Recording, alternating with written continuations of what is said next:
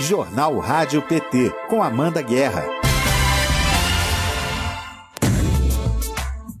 Quarta-feira, 9 de fevereiro de 2022, está começando mais um Jornal Rádio PT. Informação e luta popular nas suas manhãs. Bom dia para você que já está na nossa sintonia em rádio.pt.org.br, no Facebook ou aqui na TVPT no YouTube. Bom dia, Ludium. Bom dia, Amanda Guerra. Falta um dia. Falta um dia. Para que será, hein? Já vamos falar disso, Ludium. Estamos aqui na contagem regressiva. Você viu aí o convite, né, que te espera para o dia de amanhã. Bom dia, Márcia, que está aqui na interpretação de Libras. E a gente segue com o nosso conteúdo cada vez mais acessível. Eu sou Amanda Guerra e falo com você ao vivo do estúdio da Rádio PT. E é na frequência do Partido dos Trabalhadores e das Trabalhadoras que hoje a gente transmite dentro desta edição a entrevista do presidente Lula daqui a pouco às 9 horas para a Rádio Clube de Pernambuco. Tá todo mundo aí na expectativa, tá chegando aqui já comentando no chat. Olha o público chegando mais cedo hoje para a gente fazer esse esquenta aqui juntos, né?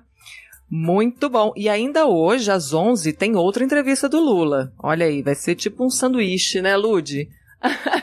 Com a, o jornal Rádio PT no meio. Então, às 9 horas a gente tem essa entrevista. O melhor sanduíche. O melhor sanduíche do mundo para o para a Rádio Clube de Pernambuco, né? O presidente Lula fala agora às 9 e às 11 vai ser para a Rádio Brasil Campinas. E adivinha, você acompanha tudo aqui com a gente. Vamos ficar junto até o final da segunda entrevista, todo mundo aqui nessa frequência maravilhosa do partido? Então vamos.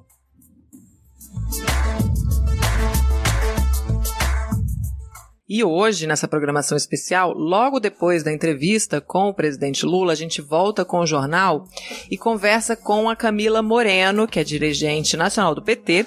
A gente vai comentar aqui a entrevista. Então a gente vai falar dos principais pontos, né, do, das perguntas, do, da, das questões mais importantes que vão ser levantadas durante essa conversa com os jornalistas. A gente vai comentar aqui na sequência com a participação de vocês, tá? Então você acompanha aqui, acabou a entrevista, você fica ligadinho com a gente aqui pela rádio, pela TV ou pelo Facebook que a gente vai repercutir esta entrevista. Além, claro, dos de vetos. Eu acho que cortou o sinal. Como é que tá aí, produção? Cortou, então eu vou voltar aqui. Recapitulando, hoje também, como todos os dias, a gente vai falar de Congresso Nacional, Câmara e Senado. Ontem teve sessão com os deputados, a gente vai falar disso daqui a pouquinho com Marcelo de Donê, com a Thaís Ladeira e com o Fernando Brasil. O Fernando Brasil vai trazer o que vai ser destaque hoje no portal do PT Nacional, todas as matérias. E também lá no portal do PT Nacional já tem a notícia do aniversário do partido, que é amanhã, a partir das 9 horas. Então já tem um, um spoilerzinho da programação, que começa às 9 da manhã e vai a horas até as nove da noite. Então é um dia inteiro a gente aqui super ao vivo com você. E festa sem convidado não tem graça, né, Ludium? A gente espera vocês aqui às nove uma festa muito cedo, né, para todo mundo depois do café começar a comemoração aqui com a gente. E hoje também tem o Conexão América Latina com o Rogério Tomás Júnior, que vai trazer as atualizações aqui dos nossos países vizinhos. Você que já está aqui com a gente, já pode começar participando, enviando mensagens e perguntas para o nosso chat Democracia aqui no YouTube. E como essa semana tem aniversário, eu vou te pedir um presente. Manda sua saudação em áudio ou vídeo. Para quem está me vendo aqui pelo YouTube, eu estou mostrando aqui, para quem está na rádio, eu estou explicando. Assim, ó, o celular na horizontal, você grava um vídeo com a sua saudação de até um minuto de duração. Se você é mais tímido, mais tímida, você pode mandar um áudio também com o mesmo tempo de duração para o nosso WhatsApp, que é o 61 9316 1527. 61 9316 1527. Então você pode mandar a sua saudação. Conta pra gente a sua história dentro do partido. Por que que você é PT? O que, que você espera desse 2022 aí? A gente tem eleições esse ano. O que, que você espera? Quais são as expectativas? O que, que te faz ter esperança ainda nesse país? É, o que, que você deseja. Lula. o que, que você deseja para o Brasil em 2022? O que, que você espera do partido depois desses 42 anos aí de história, de luta popular, de muita resistência? Então, fica à vontade, use a criatividade, manda mensagem. Já começaram a chegar os primeiros, os primeiros arquivos aqui pra gente. A gente fica super feliz que você vença essa timidez, porque eu sei que escrever aqui no chat, Ludium, é uma coisa, né? Colocar o seu rosto, a sua voz é outra, as pessoas às vezes ficam tímidas, então vamos fazer essa forcinha aí. O Lud disse que vai mandar um.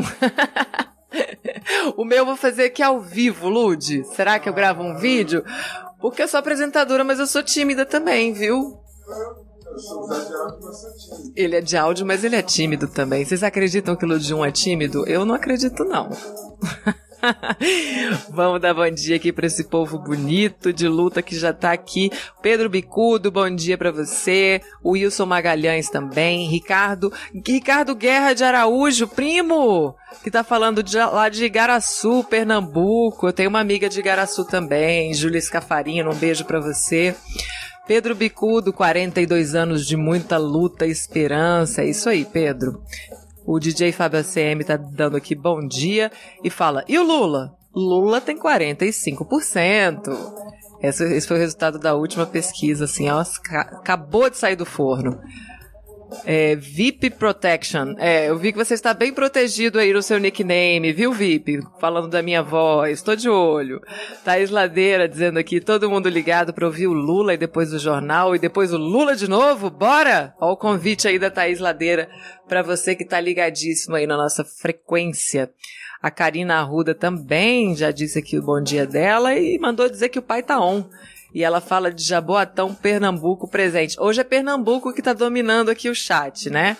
Anteontem foi a Paraíba, hoje é Pernambuco, a gente quer, a gente quer mar, ir marcando assim todos os estados brasileiros que tem a presença do jornal Rádio PT.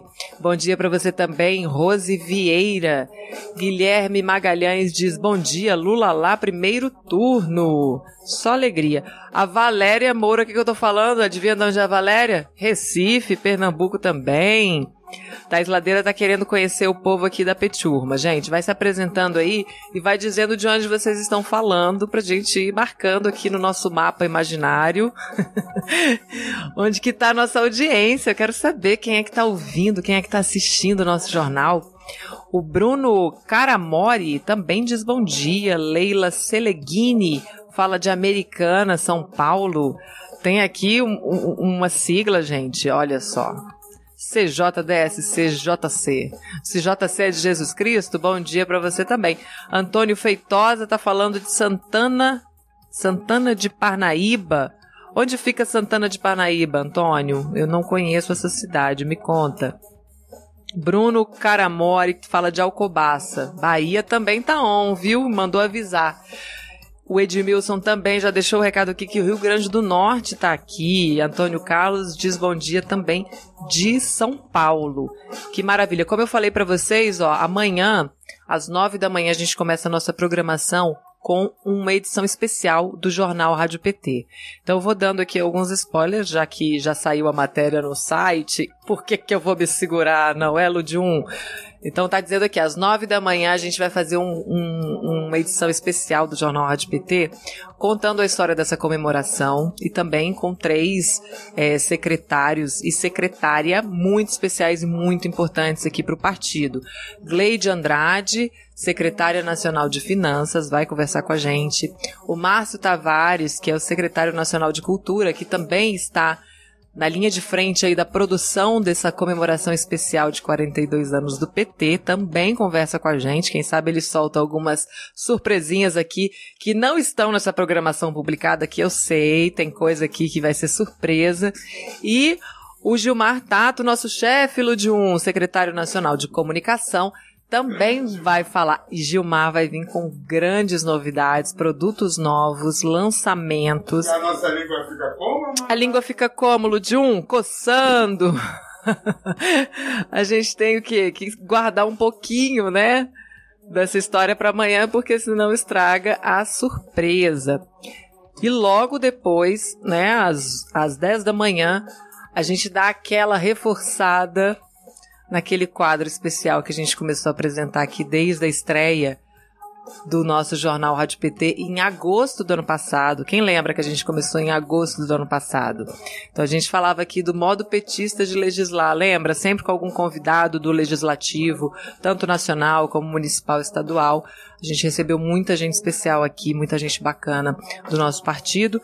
Então a gente vai fazer um quadro estendido e especialíssimo, né? Falando sobre a bancada do PT no Congresso, projetos de leis, luta a favor do povo brasileiro.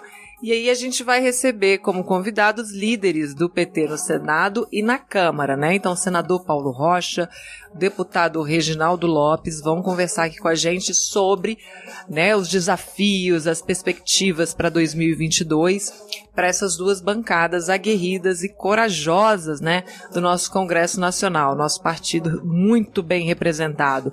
Lembrando que o Bolsonaro avançou com muito desmonte, muito retrocesso, mas também ele foi detido por um time de primeira. Muita coisa deixou de acontecer, ou aconteceu, né? Eu vou dizer, muita coisa ruim deixou de acontecer e muita coisa é, importante, é, essencial aconteceu graças à resistência da nossa bancada. Então vamos lembrar disso. Inclusive a CPI, que teve a participação ativa da bancada do PT no Senado e a gente conseguiu avançar com a vacinação. Estamos vacinando criança. Não é no ritmo que a gente gostaria, mas se a gente parar para pensar se Bolsonaro tivesse livre, leve solto, nem vacina a gente teria. A gente estaria numa situação muito pior. Então, lembrando que política também é resistência, né? Se faz ali também nas trincheiras do Congresso, no dia a dia, e nisso nossa, as nossas bancadas mostraram muito serviço desde que o, o, Bolsonaro foi eleito e que começou esse desmonte. Aliás, desde o golpe né, contra a presidenta Dilma.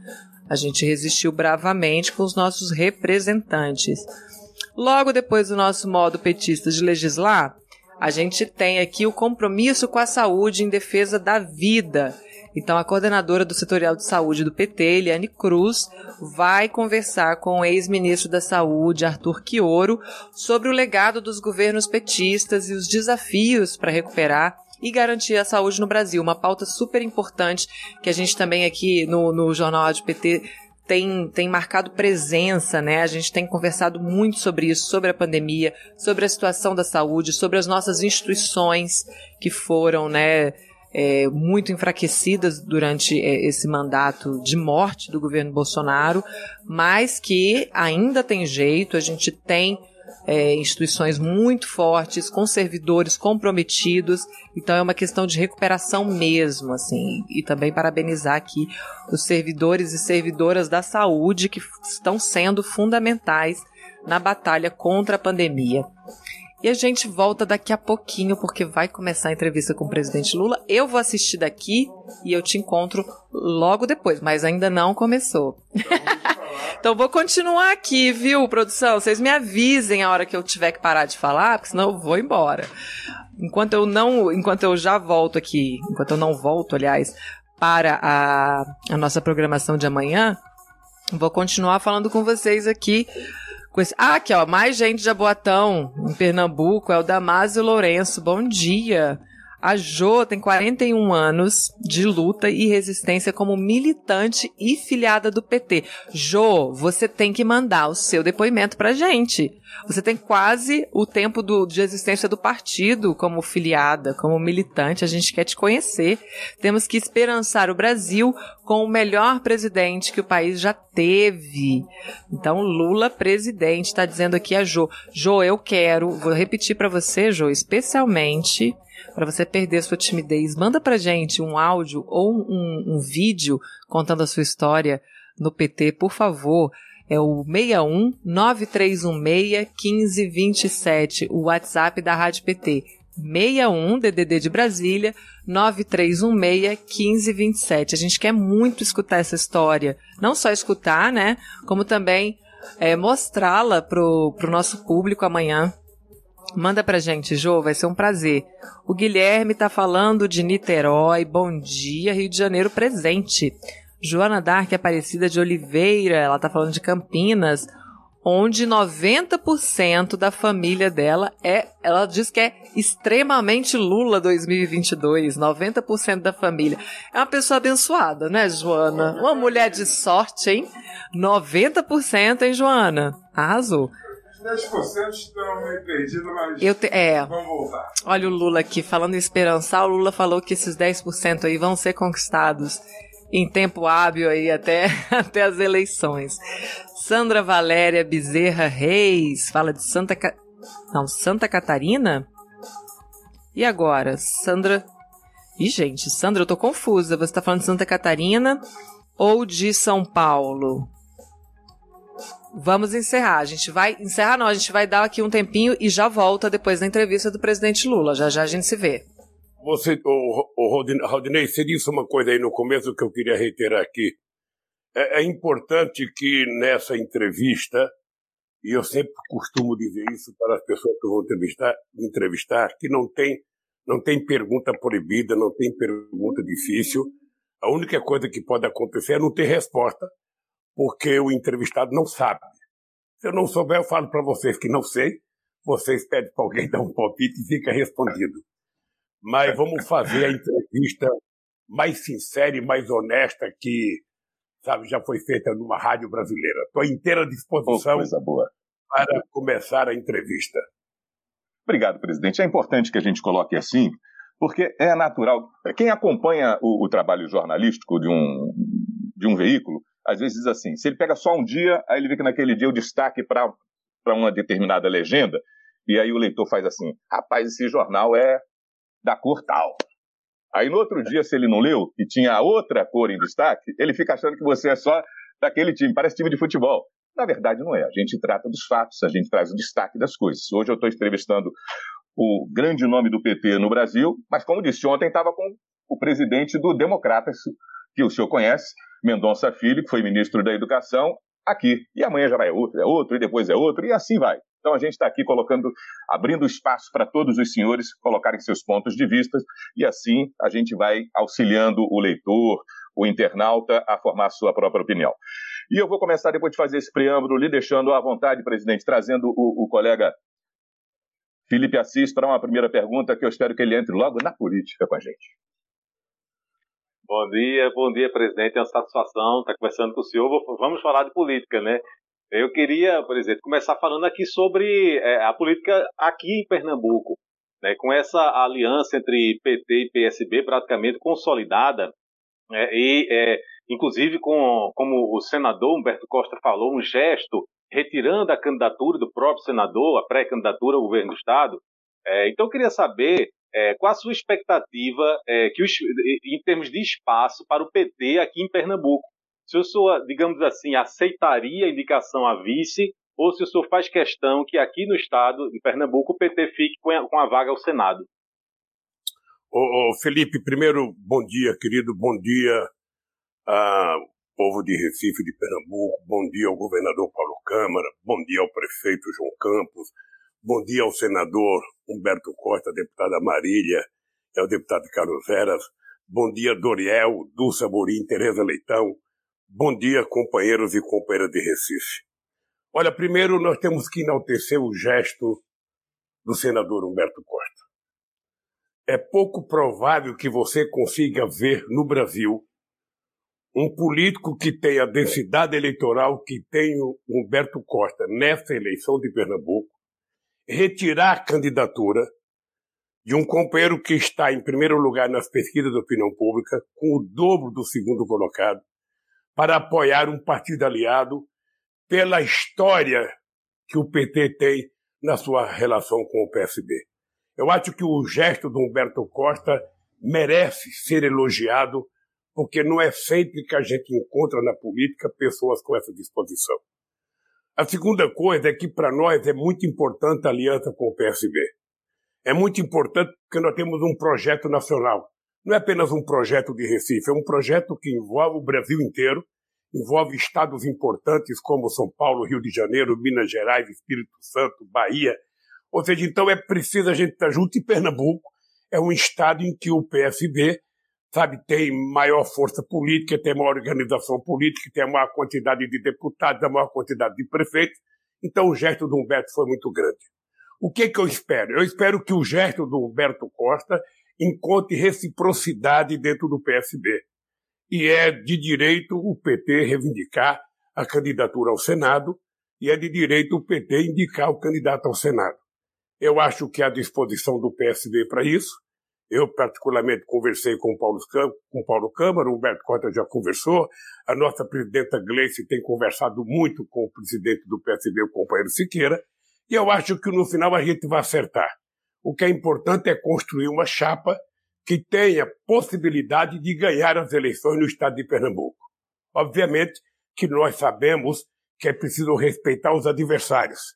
Tem outros candidatos, tem outras candidatas, e numa disputa eleitoral a gente só vai saber o resultado no final das eleições. De qualquer forma, companheiro Humberto, se você estiver me ouvindo, eu acho que o teu gesto engrandeceu a política do PT e a política de Pernambuco. Presidente, vou lembrar aqui aos nossos ouvintes e ao senhor também que nós teremos só uma hora só uma hora de bate-papo, que eu sei que senhor tem outro compromisso logo mais às 10. E então vou passar para a Paula Lozada agora, e depois nós daremos mais dinâmica a isso. E aí vou pedir que o senhor, do jeito que fez essa resposta, com um tempo razoável de para colocar suas, suas informações, excelentes. Não se estenda muito não, porque tem muitos temas aqui, vice-presidente. A gente tem um monte de coisa para lhe perguntar. Vai, Paulinha. Bom dia, presidente. É, o desemprego né, é um grande problema do país.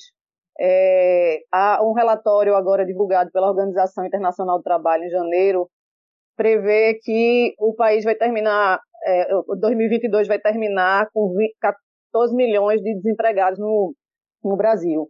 Quer dizer, se o senhor for eleito, vai assumir com essa, né, com esse grande problema. O que é que o senhor pretende fazer a curto prazo, se o senhor for eleito, para resolver essa questão do desemprego, diminuir o desemprego no Brasil? Ô, ô Paulo, você é, disse uma coisa que é muito importante para os ouvintes e para é, que eu me prepare para a resposta. A primeira coisa que nós temos que fazer, Paulo, é que não existe nada de curto prazo na política, sobretudo quando a gente vai tratar de emprego. Você está lembrado que quando eu ganhei as eleições de 2003, eu ganhei, fiz uma lei no Congresso Nacional aprovando o primeiro emprego e a gente pagava uma quantia em dinheiro para o empregador que contratasse o empregado. Não deu certo. Não deu certo porque o que vai gerar emprego, na verdade, Paula, é o dinamismo da economia. Quando a economia começa a funcionar, quando o comércio começa a vender, quando a indústria começa a produzir, quando os empregos começam a ser gerados, a economia cresce e tudo melhora. É como se fosse uma roda gigante funcionando. Ou seja, o povo tem que ter recurso, o povo vai comprar, o comércio vai vender, a indústria vai produzir, vai ter mais emprego, vai ter mais salário, vai ter mais renda. É esse mundo, é esse mundo, sabe, positivo que nós precisamos criar. E nós já criamos uma vez. E eu quero criar, por isso é que eu digo sempre, a solução para o problema de enfrentar a pobreza e o desemprego nesse país é colocar o povo pobre no orçamento e colocar o rico no imposto de renda. Eu vou repetir: é colocar o povo pobre no orçamento e o rico no imposto de renda. Sabe, é por isso que a gente faça com que as pessoas que vivam de, de dividendos paguem imposto de renda para que a gente possa arrecadar um pouco mais e fazer uma distribuição mais justa através da geração de emprego e através do aumento de salário. É isso que nós temos que fazer. E nós já fizemos quando nós aumentamos o salário mínimo em 74% no nosso governo. Quando nós criamos o Bolsa Família, o Bolsa Família não era apenas um programinha de distribuir dinheiro, não. O Bolsa Família era um programa que tinha compromisso. Primeiro, o governo não sabia para quem o dinheiro, porque era a Caixa que entregava. Segundo, as pessoas tinham compromisso. A mãe tinha que colocar o filho na, na, na escola. A mãe tinha que fazer os exames que precisava fazer se estivesse grávida. A mãe era obrigada a dar vacina nos filhos. Era um programa que tinha interesse social mais do que dinheiro. Então nós vamos fazer com que a economia brasileira volte a crescer. Eu te confesso que eu já tive a experiência de ficar um ano e meio desempregado. Eu sei que a vida do desempregado é uma vida sofrida, porque ele começa a perder a autoridade moral dentro de casa. Ele começa a ter brigas que ele nunca tinha tido dentro de casa.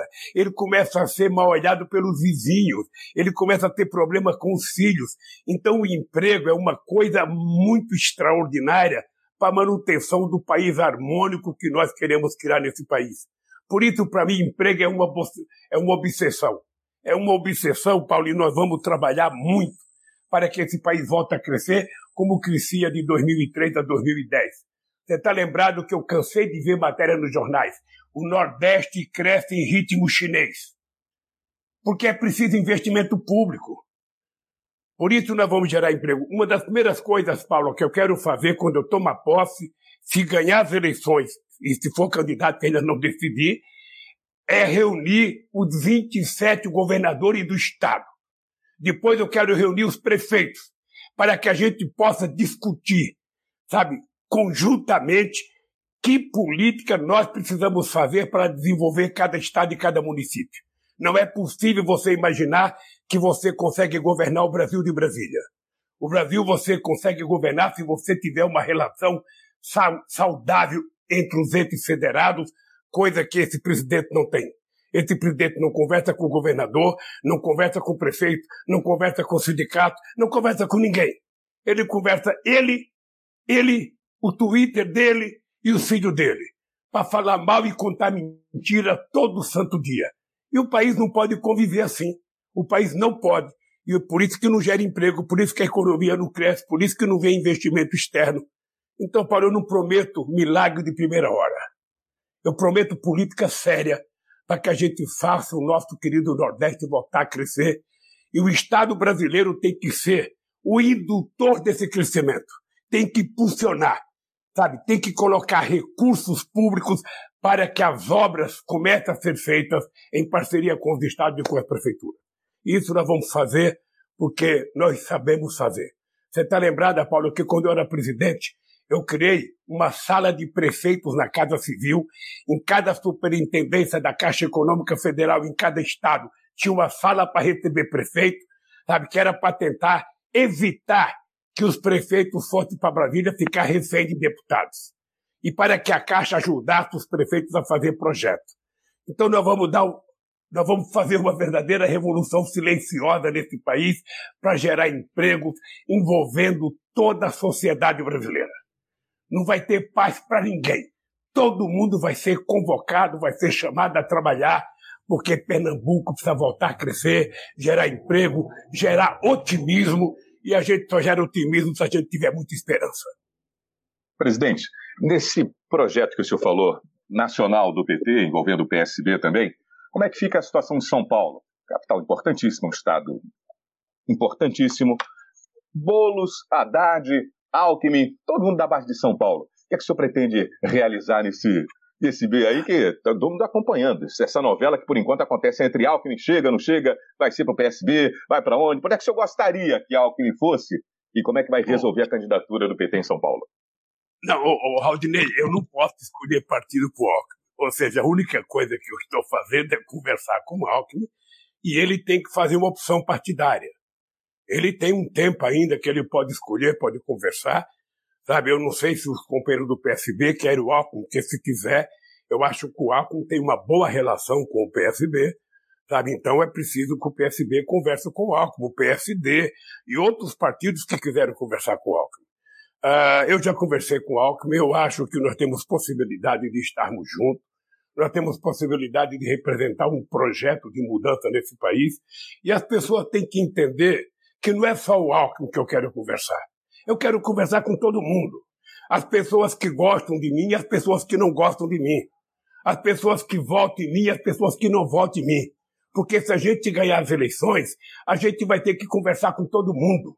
Eu vou conversar com o bancário, mas vou conversar com o banqueiro. Eu vou conversar com o trabalhador rural, mas vou conversar com o fazendeiro.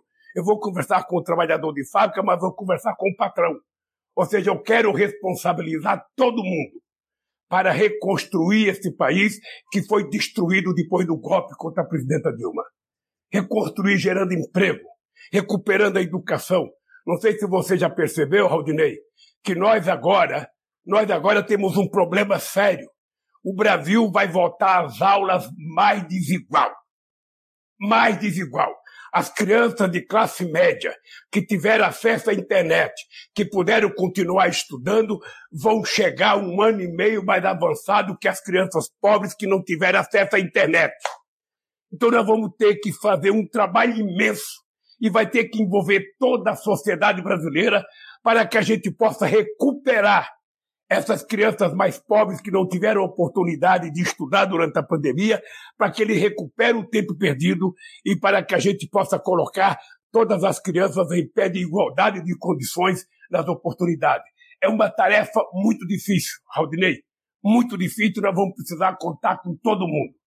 Ao invés do cara ficar no balcão de um bar dando palpite, ao invés do cara ficar numa esquina dando palpite, nós vamos desafiar, vamos todo mundo participar porque recuperar esse país aos olhos do mundo e aos olhos do povo brasileiro é uma tarefa para 213 milhões de brasileiros. Só não vai participar não disso a família dele. Porque eles Finaliza sem dizer o que é que faz em São Paulo, não. Como o Haddad. Haddad é o, é o nome em São Paulo? Olha, deixa eu te falar uma coisa. O Haddad, eu trabalho com a ideia que o Haddad vai ser governador de São Paulo. Eu trabalho com a ideia que o Haddad vai ser governador de São Paulo. Acho que São Paulo está numa situação extraordinária. O Haddad está muito maduro, está muito consciente. Eu acho que haverá compreensão do PSB, haverá compreensão, sabe, de outros partidos políticos, do companheiro do PSOL. E em algum momento a gente vai poder anunciar que o Haddad tem muita chance, pela primeira vez na história desse país, o PT governar o estado de São Paulo. Vai ser uma coisa muito importante, uma experiência muito rica para o Brasil e para São Paulo. Presidente, o senhor disse agora há pouco assim, é, é, sobre a sua candidatura, se por acaso o senhor for candidato, que ainda não se decidiu, mas a verdade é que ninguém imagina que o senhor não seja candidato, evidentemente. Inclusive, a pergunta que eu queria fazer é, é as pesquisas, claro que ainda faltam alguns meses para as eleições, mas as pesquisas com intenção de voto até o momento, elas apontam é, o senhor com, com um, um, um, percentual que ficaria próximo dos 50% válidos. Inclusive, algumas pesquisas até indicam que o senhor teria alcançado esse percentual. A minha pergunta é: neste momento, a sua estratégia seria tentar liquidar logo a fatura no primeiro turno? Ô, ô Felipe, a, a, a gente não pode ser presunçoso quando a gente está disputando uma eleição. Eu já disputei várias eleições, eu não ganhei nenhuma no primeiro turno, e isso não me diminuiu. Pelo contrário, permitiu que a gente pudesse construir, entre o primeiro e o segundo turno, um leque de alianças políticas capaz de garantir uma governabilidade sadia para você. Então, qual é a minha preocupação? A minha preocupação é disputar as eleições quando decidi pelo partido, talvez no final de fevereiro ou março, a minha, a minha intenção é fazer uma campanha de alto nível, tentando discutir não apenas as soluções para os problemas brasileiros, e não os problemas, mas também tentar apresentar como é que foi possível. Eu quero mostrar o que aconteceu nesse país no nosso governo, porque tem muita gente que trabalha com a ideia de que a gente esqueça o nosso legado. E eu não posso esquecer, Felipe, porque eu, eu poderia pedir para você, Felipe, vai nas universidades mais importantes de Pernambuco, vai no centro de pesquisa mais importante em Pernambuco e veja se em algum momento da história de Pernambuco houve um presidente da República que colocou a quantidade de investimentos que nós colocamos em Pernambuco. Veja se em Pernambuco, em algum momento, houve a parceria feita entre o governo federal e o governo estadual, como foi feita por mim pelo Eduardo Campos. E a gente fazia isso por amor ao povo de Pernambuco, a gente fazia isso porque era preciso recuperar o atraso ao que os estados do Nordeste foram submetidos durante anos, anos e anos, como agora. Agora, o presidente que está aí não liga para o Nordeste.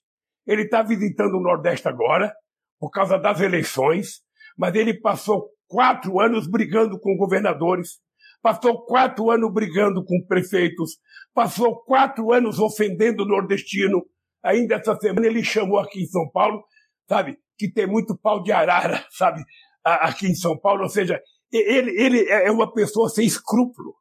Então, eu, eu mostrei que é possível governar. Eu duvido, Felipe, que tenha um governador do Nordeste, de qualquer partido político, ou um prefeito de qualquer partido político que possa dizer: um dia o presidente Lula não me recebeu porque eu era do PSL, porque eu era do DEM, porque eu era não sei das quantas. Eu nunca me importei de que partido as pessoas eram. Eu fui eleito para governar o país e respeito cada governador, cada prefeito, porque eles também foram eleitos. Então, é com esse comportamento civilizado que eu quero recuperar esse país. É com esse comportamento civilizado que eu quero disputar uma eleição. É com esse comportamento civilizado que eu quero provar que o Nordeste brasileiro não nasceu para ser pobre. O Nordeste brasileiro tem potencial extraordinário. É por isso que nós fizemos investimento em universidade, é por isso que nós fizemos investimento em escola técnica, é por isso que eu tive o prazer de trazer de Pernambuco para trabalhar comigo o mais importante ministro de Ciência e Tecnologia que nós já tivemos, que foi o companheiro Sérgio Rezende, que fez uma política extraordinária no Brasil, sabe, que fez com que o Brasil passasse a ser o 13 terceiro país em publicações científicas nas revistas especializadas. É esse país que eu quero recuperar. Eu quero que o povo nordestino acorde de manhã dizendo nós podemos, nós merecemos e nós vamos fazer que o povo nordestino não levante de manhã falando de miséria, falando de fome. Ele tem que falar de bonança, ele tem que falar de coisa boa, ele tem que falar que ele tem direito e andar de cabeça erguida, porque é esse Nordeste que nós vamos reconstruir outra vez.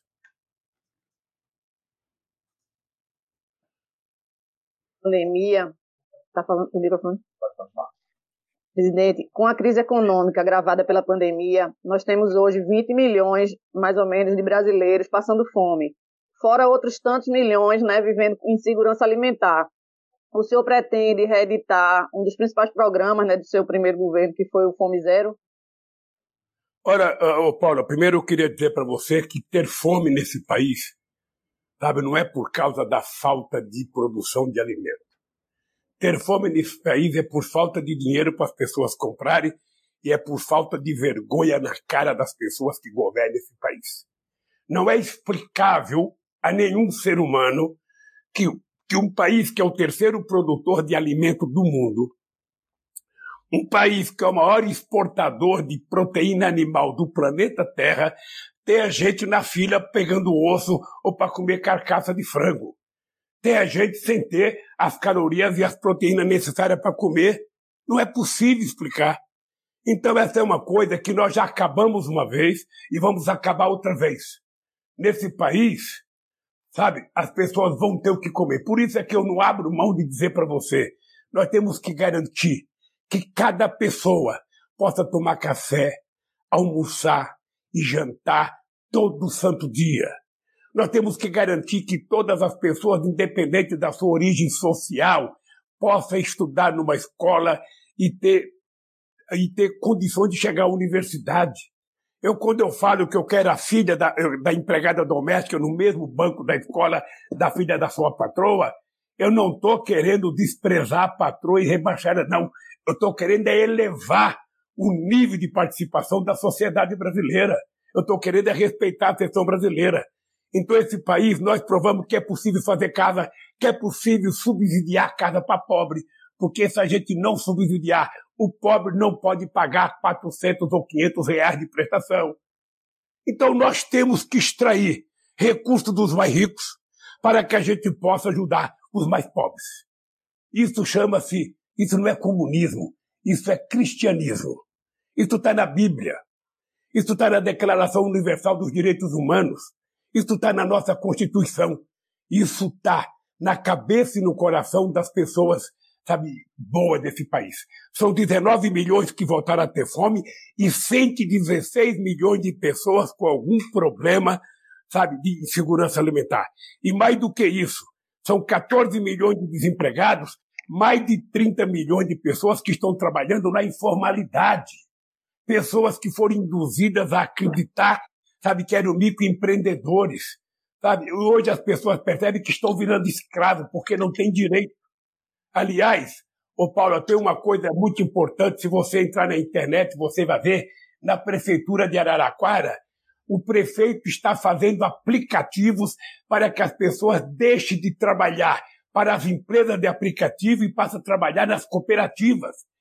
E ao invés de ficar 50% para os aplicativos e 50% para quem está trabalhando, quem vai trabalhar tem direito a 90%.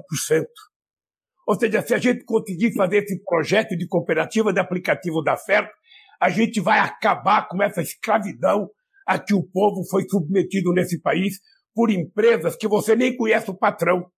Antigamente, quando você trabalhava numa empresa, você ficava revoltado, você ia na porta da fábrica protestar contra o patrão.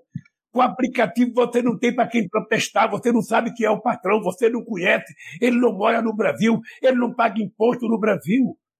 Então, hum. eu até queria, Paulo, que você, como economista, que você pudesse dizer o que está acontecendo na cidade de Araraquara.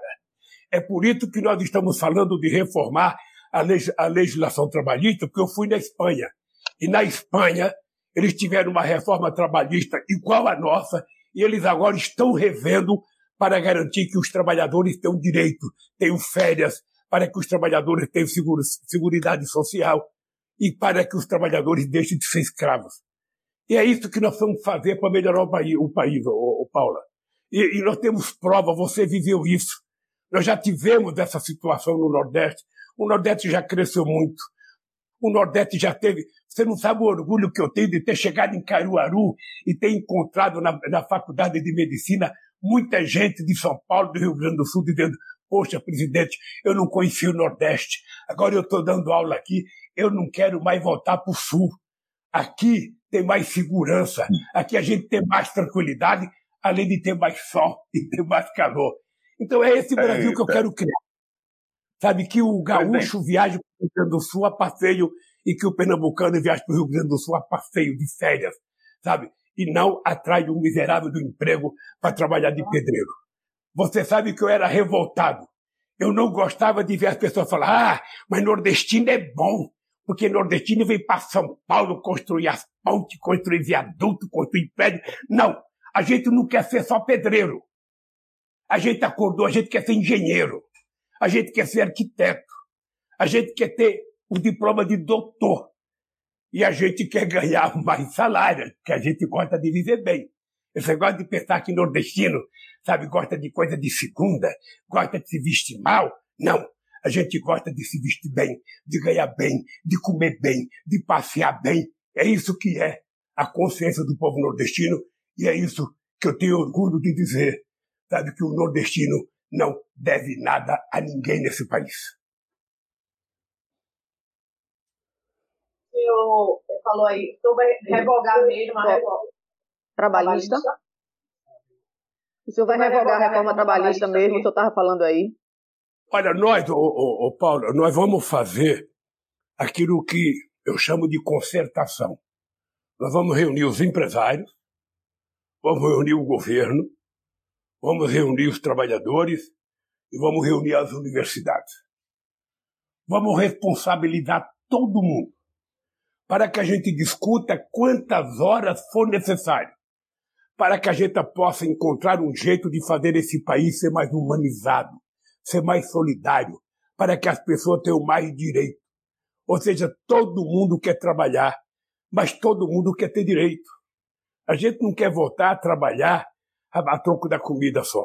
A gente quer voltar a trabalhar porque a gente quer vencer na vida. Todo mundo quer progredir. Não existe ninguém, ninguém que faça opção por ser pobre.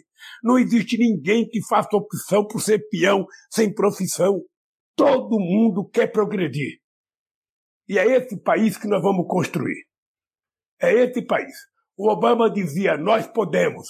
Eu vou dizer: nós podemos e nós queremos. E nós vamos fazer. Presidente, vai ser por isso então necessário fazer. Como está? Vai ser, presidente, necessário então fazer o que alguns estão chamando de quarentena fiscal?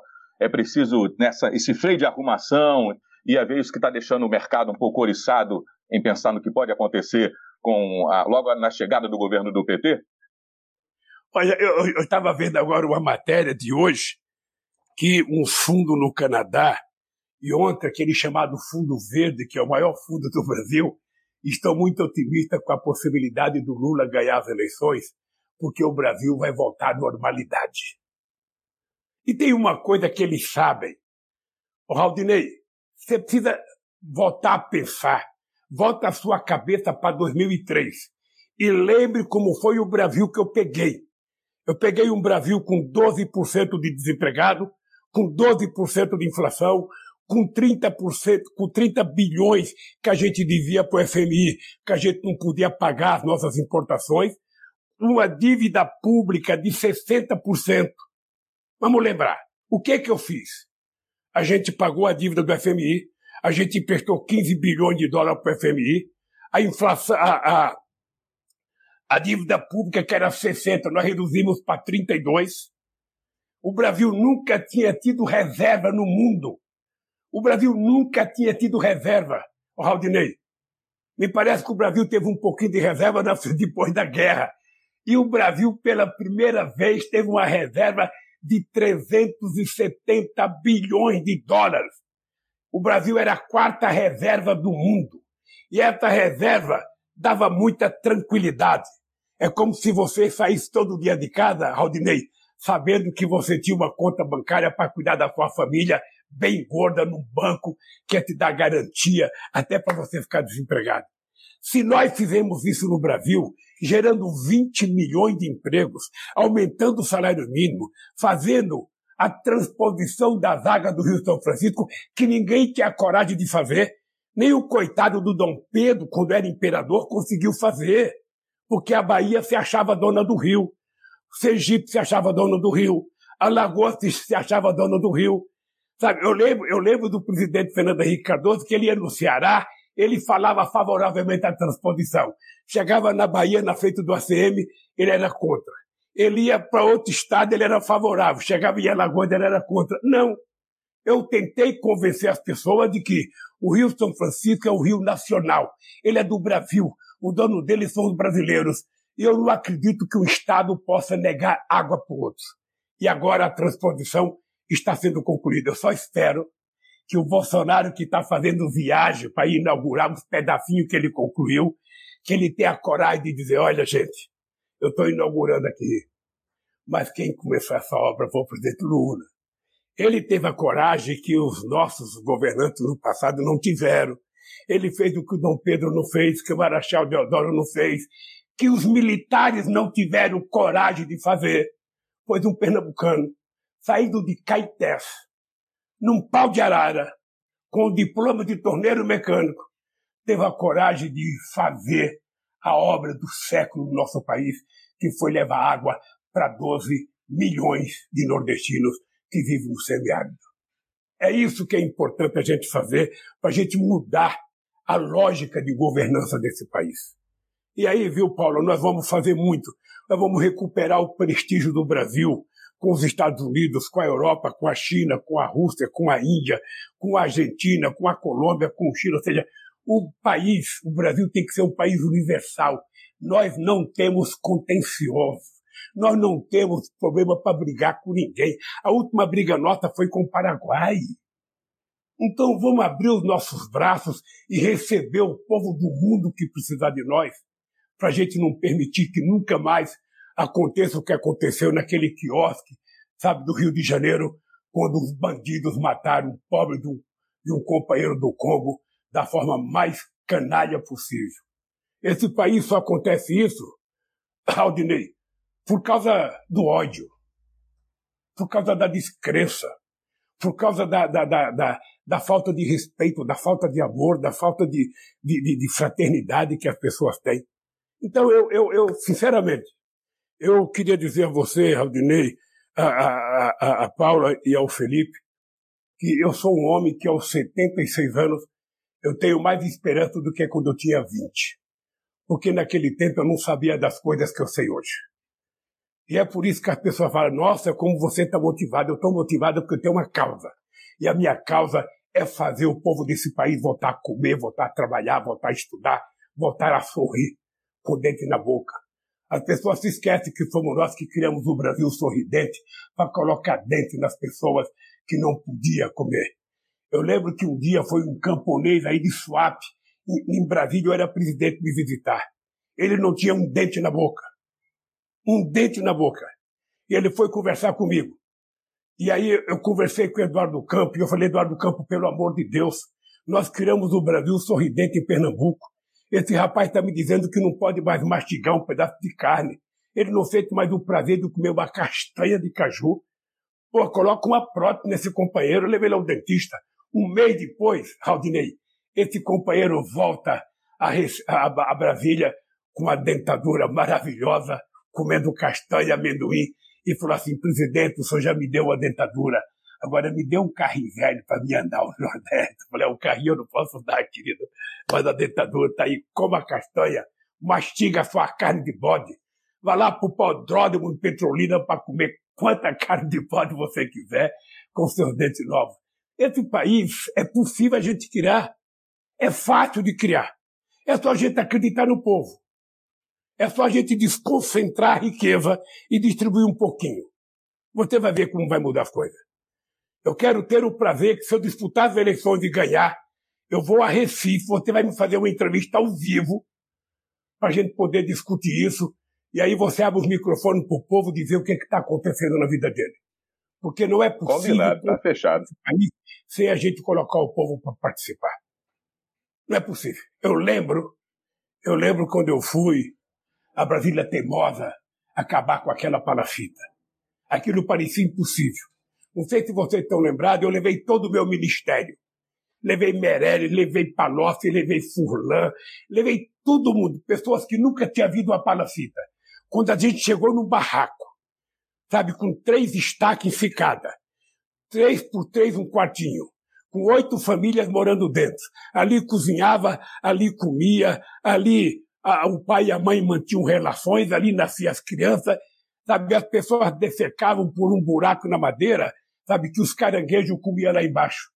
Quando as pessoas começam a ver isso, as pessoas começam a descobrir que a gente não governa para quem vai fazer lobby em Brasília. A gente não governa para quem mora naquelas casas luxuosas em Brasília, em Recife, não. A gente governa para esse povo pobre que precisa do Estado, que precisa do prefeito, que precisa do, do governador, que precisa do deputado e que precisa de pessoas de comunicação como vocês para falar o problema da sociedade para que os governantes tenham pelo menos a sensibilidade de de vez em quando ouvir como é que está vendo o seu povo na periferia. Presidente, é, é, no governo, presidente, ele é feito de erros e acertos. É claro que alguns governos acertam mais, alguns governos acertam menos. É, é, até aqui, para a gente, nessa entrevista, o senhor tem elencado aqui alguns acertos dos governos do PT, dos seus governos. Então, eu queria saber os erros, presidente. Quais os erros dos governos do PT que é, é, não podem ser cometidos de novo? Olha, o, Felipe, eu tenho um dilema, porque eu faço muita entrevista e todas as pessoas falam: ah, ô Lula, você não tem uma autocrítica? Eu tenho muitas autocríticas. Muitas, muitas. Acontece que se eu ficar fazendo autocrítica, o que, que a minha oposição vai fazer? Não é possível que eu mesmo tenha que falar bem de mim, eu mesmo tenha que me criticar. Eles que digam o que eu não fiz. Eles que digam o que eu não fiz. Nós estamos fazendo agora um documento econômico, ô Paula, e nós vamos mostrar quem é que quebrou esse país. Nós vamos mostrar quem é que quebrou esse país. Quem é que destruiu esse país? Com números. Porque o melhor momento do Brasil, Felipe, o melhor momento econômico, o melhor momento social do Brasil nos últimos 40 anos foi no governo do PT. Isso são números do IBGE, de quem você quiser, da FAO, do, do, do Banco Mundial, sabe, da ONU, são números. O Brasil viveu um momento de ouro. Só para você ter ideia, Paula, você sabe qual foi a inclusão bancária que aconteceu nos nossos governos?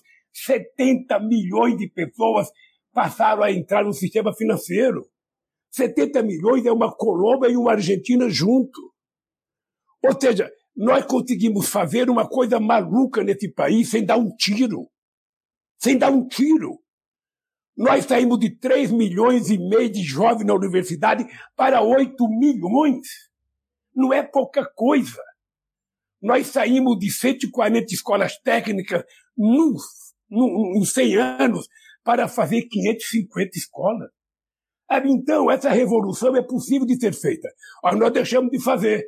Eu, por exemplo, me arrependo de não ter trabalhado mais rápido para acabar a Transnordestina, que era um sonho do Dr. Arraes, que me pediu em 89 Lula, se você um dia for presidente, faça a Transnordestina, liga o porto de Suape ao porto de Pecém. E a gente não conseguiu por 500 coisas. Vocês podem perguntar para os governadores que eles vão dizer o que foi.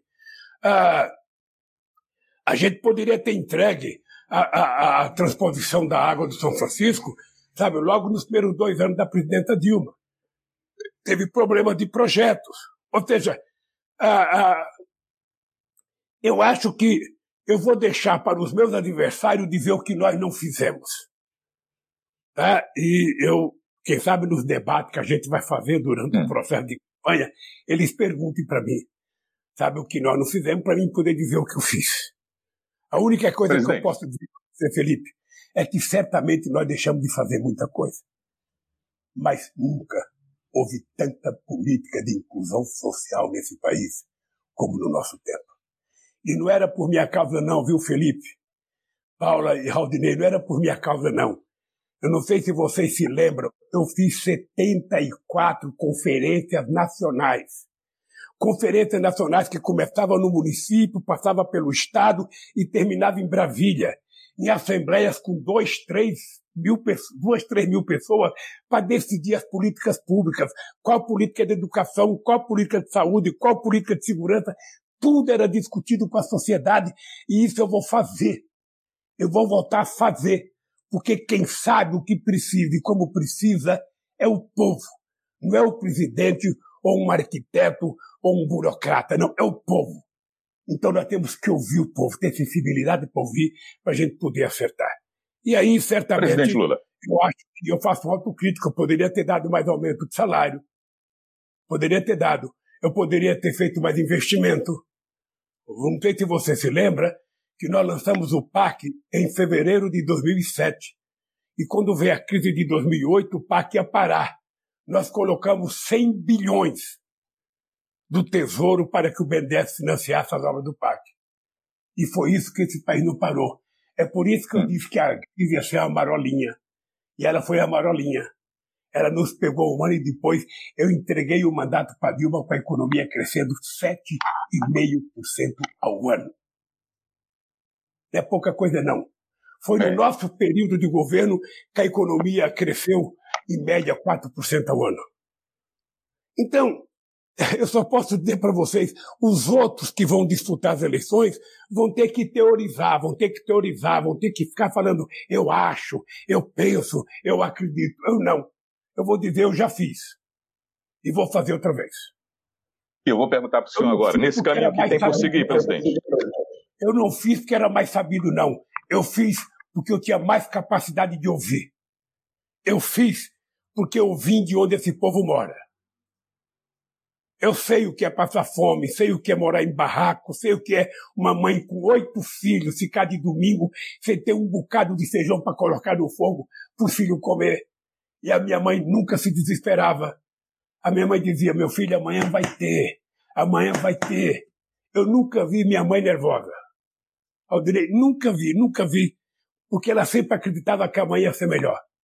Ô Paulo, a minha mãe, uma mulher analfabeta, ela teve coragem de largar o meu pai com oito filhos. Muitas mulheres não largam o marido porque depende dele para dar comida em casa. Pois a minha mãe teve coragem de pegar oito filhos, colocar embaixo da saia e sair de casa. Hum. Na época eu vendia laranja, vendia amendoim, outro vendia laranja, outro vendia sardinha, outro, sabe? outro trabalhava de carvoeiro. A gente conseguiu sobreviver. Porque a gente tinha perseverança. A gente tinha, sabe, o espírito guerreiro do povo nordestino brasileiro. A gente não foi para São Paulo para morrer de fome. A gente foi para São Paulo para a gente sobreviver. E graças a Deus sobrevivemos. Presidente, vou trazer o assunto de novo da política, com o tema fusão que aconteceu ontem entre DEM e PSL, que o TSE aprovou, para o PT, junto com seus partidos que são os, os, os amigos de sempre. Uma fusão não, uma federação sim, o que é que o senhor imagina? Olha, eu, eu não entendo bem dessas coisas, mas eu sou simpático a tese da federação. Eu tenho dito para o pessoal do PT tem, tem gente especialista, tem gente que faz cálculo. Eu vou perder um deputado, eu vou ganhar um deputado, eu vou ganhar dois, eu vou perder dois. Eu não faço cálculo. Eu acho que o PT tem que entrar na federação Porque se todos os partidos entrarem e o PT ficar de fora, vai passar a ideia de soberba. Eu estou mais preocupado com a fotografia do PT, de trabalhar em aliança com os outros partidos de esquerda, do que o PT ficar sozinho. Mas o PT não tem uma decisão ainda. O PT vai tomar a decisão, sabe? Eu acredito que na próxima reunião do Diretório Nacional. Eu sou simpática à ideia, porque eu acho que nós temos que fazer com que a sociedade perceba que nós estamos construindo algo não apenas para eleger um deputado. Nós estamos construindo algo não apenas para ter mais deputados, nós estamos, sabe, construindo algo para governar esse país. Eu não quero saber, Aldinei, de que partido você é. Eu não quero saber qual é o time que você torce. Eu sou do Náutico. Eu sei que é um time da burguesia, mas eu sou do Náutico aí em Pernambuco. Ou seja, eu, eu, eu, eu, eu não sei qual é a tua religião. O que eu sei, meu caro, é o seguinte: se eu for eleito presidente, eu não vou perguntar para você, para Paulo, para Felipe, o que que vocês pensam ideologicamente, o que que vocês pensam religiosa, a ponto da religião, o que que vocês pensam de futebol. Eu vou dizer para vocês, eu preciso de vocês para a gente recuperar Pernambuco, para a gente recuperar o Brasil e para esse país voltar a ser respeitado no mundo. É assim que vai ser, é assim que eu penso na união dos partidos e é assim que eu quero construir uma possibilidade de ser candidato. Se tudo der certo, isso vai acontecer vocês, sabe? E nunca vou pedir para vocês falarem bem de mim. Se vocês falarem a verdade, ela pode ser a mais dura possível. Vocês irão merecer o meu respeito. Porque eu não sei se você sabe, Rodinei, eu sou o cara mais censurado nesse país. Você não tem ninguém. Você sabe quantos anos faz que eu não apareço nas televisões brasileiras? Você sabe quantos anos eu não sou convidado para uma entrevista? Você sabe quantos anos a minha cara só apareceu falando mal de mim sem que eu tivesse nenhum direito? E eu não me queixo. Eu não me queixo. Porque... Já semana que vem já vou falar com o Stucker de novo aí, com o Crispiniano, para a gente fazer um ao vivo lá na TV Canal, na TV Nova, aí, Canal 22 também, viu? Ao vivo ao desse vivo... jeito assim, sem edição, direto, viu? Ao vivo, ao vivo eu gosto. Pronto. Direto. Olha, a gente tem poucos minutos para encerrar, presidente. Eu vou fazer mais uma rodada aqui com os amigos de perguntas. Rapidamente, então, Paula, porque a gente tem que entregar o senhor já já para outra entrevista, que o senhor vai estar também com compromisso com outro veículo nacional já já. Então vamos lá, Paula Lousada. Presidente, o senhor disse que não deverá manter a política de preços né, da Petrobras atrelada ao dólar. Isso já foi feito, parece que a, a, houve prejuízo né, de bilhões para a Petrobras. Esse é o caminho mesmo para baixar o, o, os preços dos combustíveis ou tem outra, o senhor está estudando outros caminhos? Ô, Paula, deixa eu lhe falar uma coisa. Seria importante, Paula, se você entrasse, eu posso até mandar para você um link, o Crispiniano está aqui me ouvindo, e que você assistisse o que aconteceu em dezembro de 2010 na Bolsa de Valores de São Paulo. Eu não sei se você se lembra que nós fizemos a maior capitalização da história do capitalismo. Não aconteceu em Nova York, não aconteceu em Tóquio, não aconteceu em Xangai. Aconteceu em São Paulo, na Bolsa de Valor de São Paulo, quando nós colocamos 70 bilhões de dólares na Petrobras, ela se transformou a segunda empresa de energia do mundo. A Petrobras investia 3 bilhões em pesquisa, passou a investir 30 bilhões. A gente não achou o pré-sal por sorte. Senão outro teria achado. A gente achou porque a gente fez investimento. Quando a gente decidiu recuperar a indústria naval, era porque a gente queria ser dono do nosso nariz. Quando a gente resolveu construir fonda, sonda e, e, e, e plataforma aqui no Brasil, é porque, e a gente resolveu colocar componente nacional, 60% de componente nacional, é porque a gente queria fortalecer a indústria brasileira. Isso acabou agora. Então, deixa eu lhe falar uma coisa. Obviamente que uma empresa que é sociedade anônima como a Petrobras, uma sociedade que tem ações, ela tem que respeitar o direito de dividendos. Mas ela não pode só só se preocupar com os acionistas para receber dividendo. Ela tem que transformar uma parte do lucro em investimento. Nós hoje estamos investindo, oh Paula, menos, parou todas as refinarias, nós não construímos mais nenhuma, e nós estamos com déficit na produção de refino de 30%. E nós estamos pagando preço internacional porque nós temos 400 empresas importando gasolina para vender nesse país. Não é possível que um país que descobriu a maior reserva de petróleo do século XXI esteja importando gasolina. Quando a gente tem que ter refino. Nós estávamos fazendo uma refinaria no Maranhão, uma refinaria no Ceará, inauguramos Clara Camarão e Rio Grande do Norte, inauguramos com muito atraso Abreu e Lima, estávamos fazendo o Compédio no Rio de Janeiro, porque o Brasil queria ser exportador de derivados. O Brasil não queria ser exportador de óleo cru. O que está acontecendo com essa política de destruição da Petrobras? Eles estão vendendo óleo cru e nós estamos importando derivado dos Estados Unidos, gasolina americana a preço de dólar, óleo diesel a preço de dólar. Ora, quando a gente poderia estar produzindo a preço de reais, a Petrobras paga salário em reais. Ninguém ganha em dólar. Então não tem nenhum sentido a dolarização do combustível. Não tem nenhum sentido. Até porque, Paulo, você está lembrada que quando nós descobrimos o pré-sal, os nossos adversários da Petrobras diziam: é, tudo bem, descobriu o pré-sal que tem petróleo a 7 mil metros de profundidade, mas não vão conseguir explorar. Passado esses anos, hoje o barril de petróleo extraído da Petrobras é colocado em terra quase que pelo mesmo preço do óleo da Arábia Saudita. Um dólar a mais. Uma demonstração de que a Petrobras continua sendo a mais extraordinária empresa de prospecção em alta profundidade em se tratando de petróleo. Então eu quero dizer, Paulo, eu vou repetir, porque isso dá uma certa confusão. Não dá uma confusão no mercado, isso dá confusão na cabeça dos especuladores. Se o acionista quiser ficar chateado porque não vai receber tanto lucro, 70 bilhões de dividendo para os acionistas, e quanto para o povo brasileiro? E quanto para a pessoa que não pode comprar gás? E quanto para a pessoa que tem o carrinho, que só tira o carro para fora para lavar a calota e o para-choque, porque não tem gasolina para pôr? Então nós temos que pensar no Brasil e no povo brasileiro. Chega de ser subserviente. E pode ficar certa, Paulo, nós vamos mudar isso. Sabe? E a Petrobras vai estar sendo lucrativa. E a Petrobras vai voltar a ser exportadora de gasolina refinada, de óleo diesel refinado, e óleo diesel de qualidade, tipo padrão europeu, com 50 ppm. Ou seja, não é 500 como era antigamente, não. É gasolina de primeiro mundo, é, é óleo diesel de primeiro mundo, é gás barato para esse povo poder cozinhar. Não tem sentido as pessoas voltarem a usar lenha porque não tem gás.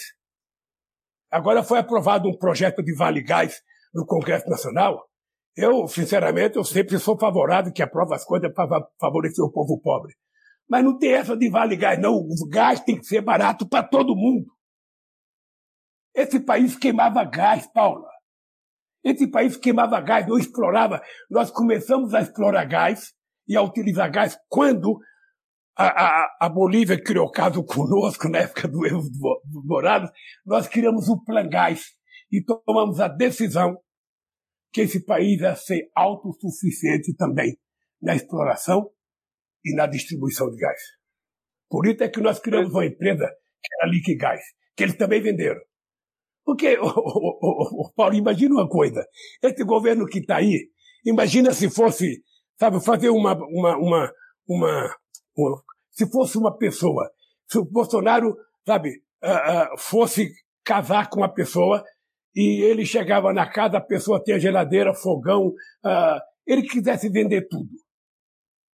Porque a única coisa que o, o, o ministro da Fazenda está fazendo é vender. Ele parece que nasceu camelô. Sabe, ele não fala em investir na produção, em criar emprego, em criar novas empresas, investir em ciência e tecnologia. Não fala. Ele só fala em vender. Tá difícil, tá, vamos vender. Vender Eletrobras, vender Abreu e Lima, vender, uh, vender, vender a, a, a, refinaria, vender os gasodutos que nós fizemos um esforço tremendo para construir. Então, gente, olha, eu quero dizer para vocês que a minha obsessão é outra vez o torneiro mecânico de Caetés provar à elite brasileira que quem vai consertar esse país é o povo brasileiro. E nós vamos consertar. Nós vamos fazer esse povo votar a sorrir outra vez e a dizer, sabe, nós não podemos, nós fizemos. E vamos voltar a fazer. Presidente, é, é, o governador de Pernambuco, Paulo Câmara, ele foi um, um, dos grandes articuladores, talvez o maior articulador aqui no Estado, para essa retomada dessa aliança do PT com o PSB. É, o governador que, que, teve vários encontros com o senhor, a gente já é, deu várias matérias dizendo que o senhor teve encontro, é, é, é às vezes virtual, às vezes presencial. É, o governador Paulo Câmara, que, que já sinalizou que deve concluir o mandato, até o fim, deve concluir o mandato, deve ficar até o fim. Inclusive, presidente, a, quando a gente começou a entrevista, a primeira saudação do senhor foi para o governador Paulo Câmara. Então, essa aproximação é, é, é de Lula com Paulo Câmara gerou uma, uma, série de especulações, inclusive de uma, de uma é, é, num caso do eventual governo Lula, o novo governo, que Paulo Câmara poderia ser, inclusive, ministro. Então, eu queria saber é, como é que o senhor enxerga a participação de Paulo Câmara no eventual governo Lula. Olha, o Felipe, se eu dissesse alguma coisa afirmativa, ia ter uma manchete aí em Recife. Lula diz que Paulo Câmara vai ter ministro. E eu não posso fazer isso. Veja, primeiro eu tenho muitos amigos em Pernambuco. E o Paulo Câmara é um deles. Sabe, eu tenho. Vocês sabem da minha relação com o doutor Arraes, vocês sabem da minha relação com o Java Vasconcelos, com o Marcos Freire, com Cristina Tavares, vocês sabem da minha relação sabe, com o Eduardo Campo, que era muito forte. Eu tenho relação com outros deputados de outros partidos, com Armando Monteiro, vocês sabem, com o Fívio Costa, ou seja, eu, eu não faço distinção para ter relação com as pessoas. Eu não confundo a minha relação pessoal, sabe, com a minha relação política. Ah, eu tenho amizade com a família do Eduardo Campo, sabe, tenho muito apreço pela Renata, pelos filhos do Eduardo Campo, pelo João Prefeito, ou seja, eu quero bem a todo mundo e quero bem ao Paulo Câmara.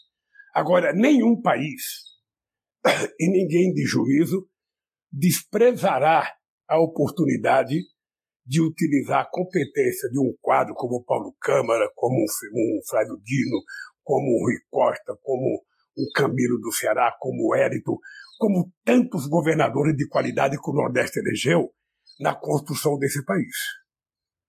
Eu não sei o que, que eles vão ser, mas eu posso dizer para você, Felipe, olhando nos teus olhos, eles não ficarão sossegados. E não adianta dizer que vai ficar até o fim porque não quer, não quer ser candidato a nada. Ah, eu vou votar para minha mulher, eu vou votar para minha família. Eu disse isso para Marisa quando? Em 1978 e nunca voltei. Eita, então, então o senhor também não está aturando essa conversa de, de, de Geraldo Júnior, não? O geral do PSB, que está dizendo que não quer, o ex-prefeito, reeleito, fez o sucessor e está dizendo que agora não quer mais. E agora? Eu não sei qual é a razão que ele não quer, eu não sei quais são os problemas. Não sei quais são os problemas. Sabe? O que eu sei é que o Brasil não pode prescindir dos seus gênios, dos seus especialistas, dos seus competentes.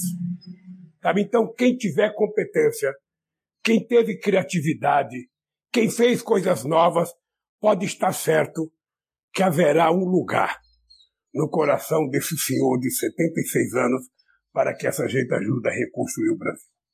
Eita, presidente. Sei que o senhor está enxergando, nós temos que lhe entregar.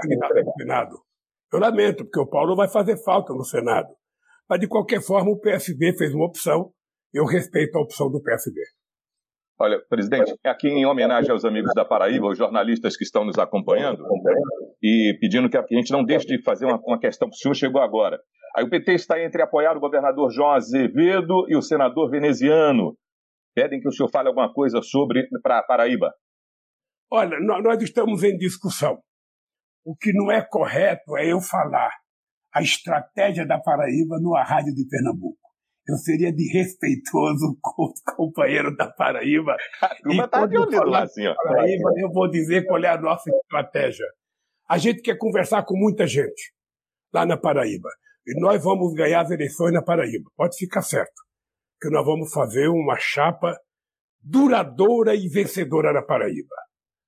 Presidente Lula, a saideira, derradeira, essa história de regulamentar a imprensa, Quer que o senhor vai botar um ponto final nessa conversa para a gente entender o que é que o senhor quer fazer? Eu, eu vou dizer para você o que eu quero fazer.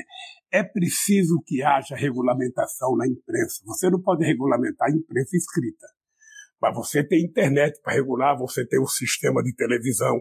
A última regulação no Brasil foi de 62. Ou seja, o que, que você quer regular? O que, que você quer estabelecer determinadas regras, sabe, de civilidade nos meios de comunicação. Sabe, não adianta as pessoas falar que eu quero impor censura. Eu sou vítima de censura. Você sabe o carinho que eu tenho pelo fato de você ter me convidado para participar de um programa como esse, Aldinei? É porque eu sou vítima de censura. Você sabe quantos anos a Rede Globo de televisão fala mal de mim e não dá sequer direito de resposta? Desde 2005. Você sabe quantos anos as outras não falam de mim, a Record ou SBT? Sabe? Há muitos anos. Esses caras vêm falar de censura para mim. Esses caras vêm falar que eu quero a censura, não. Eu quero liberdade de imprensa. Liberdade com L maiúsculo. Liberdade em que a imprensa fala o que quer, mas a imprensa respeita o direito de resposta liberdade para a imprensa não criar um pensamento único, um pensamento plural. Ela tem que colocar o que pensa a sociedade. O jornal e a revista escrevem o que quiser, porque essa não vai ter nenhuma regulação, mas você não pode deixar a internet do jeito que está. Você não pode deixar a internet virar uma fábrica de mentiras, uma fábrica de fake news, uma fábrica de provocações. Você tem um presidente nesse país que conta oito mentiras por dia dito pela imprensa brasileira. Oito mentiras por dia. O Trump contava doze. Olha, como é que você pode falar em liberdade de imprensa com base na mentira? Vamos estabelecer, e, e, não é o presidente que vai fazer, o coitado do presidente. O presidente, o máximo que ele pode fazer é o que eu fiz. Eu fiz um congresso, você está lembrado, Rodinei? Participaram 3 mil pessoas no seminário de comunicação. Foi feita uma proposta que não foi sequer mandada ao Congresso Nacional, porque eu deixei para que a Dilma mandasse, o Paulo Bernardo foi eleito ministro da Comunicação e não mandaram. Agora você, quem sabe, tem que fazer uma nova conferência. Quem sabe você, Raudinei, seja até um dos conferencistas para falar de liberdade de imprensa, para falar de regulação. Porque a gente efetivamente está muito atrasado. Nós temos modelo na Inglaterra, modelo na Alemanha, na França, você tem modelo, sabe, em vários países. Vamos pegar qual é o modelo que tem mais liberdade, que tem mais condições de ser saudável para a sociedade. E vamos tentar colocar alguma coisa. E não vai ser o Lula que vai fazer, não. Você pode ficar, até porque eu não entendo disso. Mas a sociedade okay. tem o direito de discutir. Eu topo. Até, Quando tiver esse negócio aí, a gente está junto. Tem aqueles que falam o seguinte: olha, a única coisa que nós aceitamos é é mudar, como é que fala? É, a única coisa é o controle remoto. Sabe? Vamos lá. É, e eu não quero isso, eu quero efetivamente que a gente passe a ter um meio de comunicação saudável, em que todos, como vocês estão fazendo agora, têm direito a mim, têm direito ao Ciro, têm direito ao, ao ministro, ao juiz mentiroso, de, de, sabe, dê direito ao Bolsonaro mentir, o Bolsonaro talvez ele nem aceite porque ele prefere se trancar na biblioteca dele e mentir. Ele fica sozinho com os puxa-saco dele lá, então ele mente à vontade. Ele tem medo, quem sabe, uma entrevista dessa, contar uma mentira e vocês fizerem uma réplica. Se fizerem réplica, ele vai mandar o miliciano cuidar de vocês. Então, meu cara, é preciso tomar cuidado. Sabe? Porque é, o presidente a gente quer liberdade de todo jeito, para todo mundo. Agora, olha, a gente tem que entregar, eu sei disso, que o senhor está com horário corridinho, os amigos que nos auxiliaram nessa, nessa entrevista, agradecemos toda a equipe que nos, nos possibilitou essa conversa extraordinária, pelos canais do Diário de Pernambuco, nesse instante, que é um, a rede, a quarta rede de comunicação no país, e a gente fica, ficamos muito orgulhosos em fazer as mídias do Diário de Pernambuco, com o impresso, o jornal mais antigo em circulação na América Latina, a Rádio Clube AM, que estamos falando nesse instante, 102 anos, a primeira rádio a entrar no ar no país, primeiro grupo que se juntou, que na época não era nem rádio, né? Nós não estava nem fazendo, nem, não existiam emissoras de rádio aqui, mas o grupo que se juntou para fazer radiodifusão, que eram é, ali os amadores que naquele instante se juntaram da Rádio Clube de Pernambuco, hoje temos 102 anos no ar, Agradecemos a participação do ex-presidente Lula, o presidente que está aí dizendo que ainda não sabe, mas fala como candidato o tempo todo, está dizendo o que é que vai fazer depois, então não diga mais que não é candidato, não, que só confunde a gente. Agradecer Lua Paula Lozada, colega jornalista, editora-chefe do nosso Jornal do Comércio. Eita, Jornal do Comércio. Lembrei aqui do Jornal do Comércio agora. Eita, turma do Jornal do Comércio que está acompanhando agora também a gente nesse instante. Todo mundo do Brasil inteiro acompanhando essa transmissão. Um abraço para essa turma do JC. E a nossa Paula, que é a editora-chefe do nosso Diário de Pernambuco. E o Felipe Assis, que é também nosso editor de política do Diário de Pernambuco. E aí a gente agradece ao senhor, os colegas, e ficou o convite para ao vivo na TV nova daqui a um tempo. Semana que vem não, que está muito pertinho dessa, né? Mais para frente a gente vê uma agenda que o senhor já tem novidades para contar para gente. Pode falar. Obrigado, Aldinei, obrigado, Paulo, obrigado, Felipe, obrigado aos ouvintes e aos funcionários da Rádio Clube.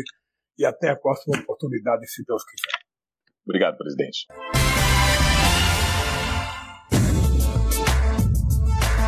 Voltamos diretamente aqui do estúdio da Rádio PT ao vivo com você. Você que acompanhou essa entrevista e continua aqui com a gente, eu tenho um recado especial.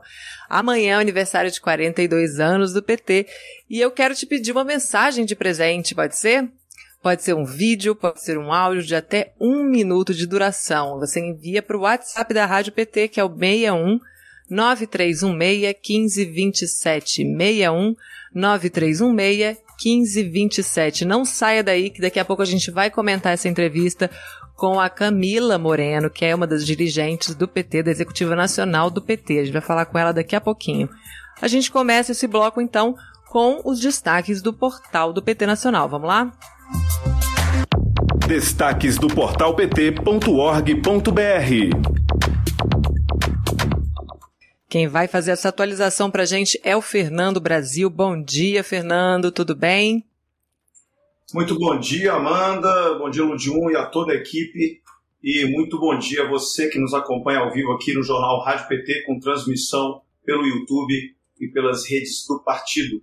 É, nossos destaques dessa quarta-feira são os seguintes. A gente começa, obviamente, no embalo dessa aula sobre o Brasil, que foi dada pelo ex-presidente Lula além dessa entrevista que vocês acabaram de acompanhar aqui com a gente para a Rádio Clube de Pernambuco, de Recife, Lula concede daqui a pouco, às 11 horas, uma entrevista para a Rádio Brasil Campinas. A entrevista ocorre durante o programa Brasil Agora, primeira edição. Lula conversa com os jornalistas Tiago Varela, Elias Aredes e Felipe Zangari. Como essa entrevista de agora, a conversa de logo mais também será transmitida ao vivo nos perfis de Lula nas redes sociais do partido e, claro, no nosso canal e nas nossas redes também. Então, confiram, portanto, a repercussão dessas conversas é, com o presidente Lula em pt.org.br. Nosso segundo destaque, o IBGE divulga a inflação mensal acumulada nesta quarta-feira, um dos principais pontos fracos divulgados é, com uma pesquisa sobre a popularidade de Bolsonaro. A gente lembra que essa pesquisa, que é o levantamento da Quest, aponta que 80% dos brasileiros reprovam a atuação de Bolsonaro no combate à inflação. A gente vai destacar os principais itens responsáveis pelo crescimento da inflação, em especial aqueles que afetam o orçamento dos mais pobres. E vamos lembrar também que o preço da cesta básica explodiu no país, um assunto que foi tema da matéria que a gente publicou ontem e foi destaque aqui também no nosso, na nossa participação. É, por último, a gente fala de Lei Rouanet, orientação de Bolsonaro, a cultura, é, a cultura promove um ataque à Lei Rouanet com linhas, com cortes nas linhas de financiamento. Uma das principais mudanças está na redução de 50% no limite de captação de recursos pela lei. A gente vai repercutir as medidas com o secretário nacional de Cultura do PT, Márcio Tavares, e com o diretor da CEFIC do Ministério da Cultura nos governos do PT, Carlos Paiva. Então acompanhe é, a repercussão dessas mudanças na lei Rouanet. Bem, Amanda, que são os destaques de hoje. A você que nos acompanha, se ainda não nos segue, se inscreva no canal, siga as nossas redes e não deixe de acessar pt.org.br para saber mais sobre a disputa política nacional e mundial. Muito bom dia a você e a toda a equipe. Bom trabalho para todo mundo. E até amanhã. Muito obrigada, Fernando. Até amanhã.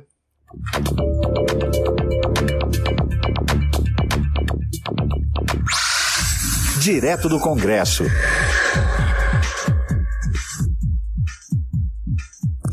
Vamos conversar agora com Marcelo Didonê sobre a Câmara dos Deputados. Bom dia, Marcelo.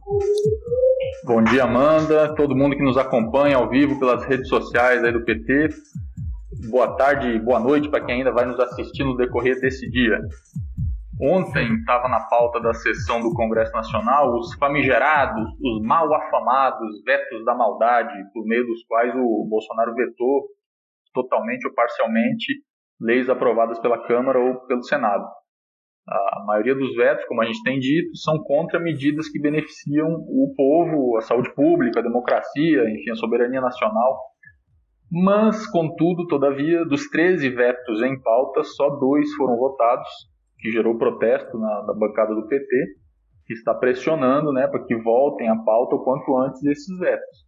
O líder da nossa bancada, o deputado Reginaldo Lopes, do PT de Minas, afirmou, aspas, a população está desempregada, sem renda, sofrendo com o descontrole da política monetária e com a inflação que passa de dois dígitos no país. O povo precisa ter acesso a empregos, a renda e a crédito. Fecha aspas. Para ter ideia, mano, um dos projetos vetados, que, que havia sido compactuado né, no acordo entre líderes de partidos na Câmara, é o PLP 46 de 2021, que trata da negociação das dívidas dos, dos microempreendedores individuais e dos pequenos empresários. São 12 milhões de brasileiros e brasileiras. Não, aspas, não podemos aceitar que o governo vete o direito dos pequenos empreendedores de se reabilitarem, para recomeçarem na, trans, na travessia da pandemia e na pós-pandemia. Eles são geradores de 70% dos empregos no Brasil, denunciou o deputado Reginaldo Lopes. Além desse, eh, dentre os vetos que deveriam ter sido votados ontem e não foram, vamos citar alguns aqui o veto 59, que é Bolsonaro vetou a distribuição de absorventes higiênicos para estudantes do ensino, do ensino, fundamental e médio e mulheres em situação de vulnerabilidade presidiárias, que no âmbito do PL 4.968, da, de autoria da deputada Marília Reis, que cria o Programa de Proteção e Promoção da Saúde Menstrual.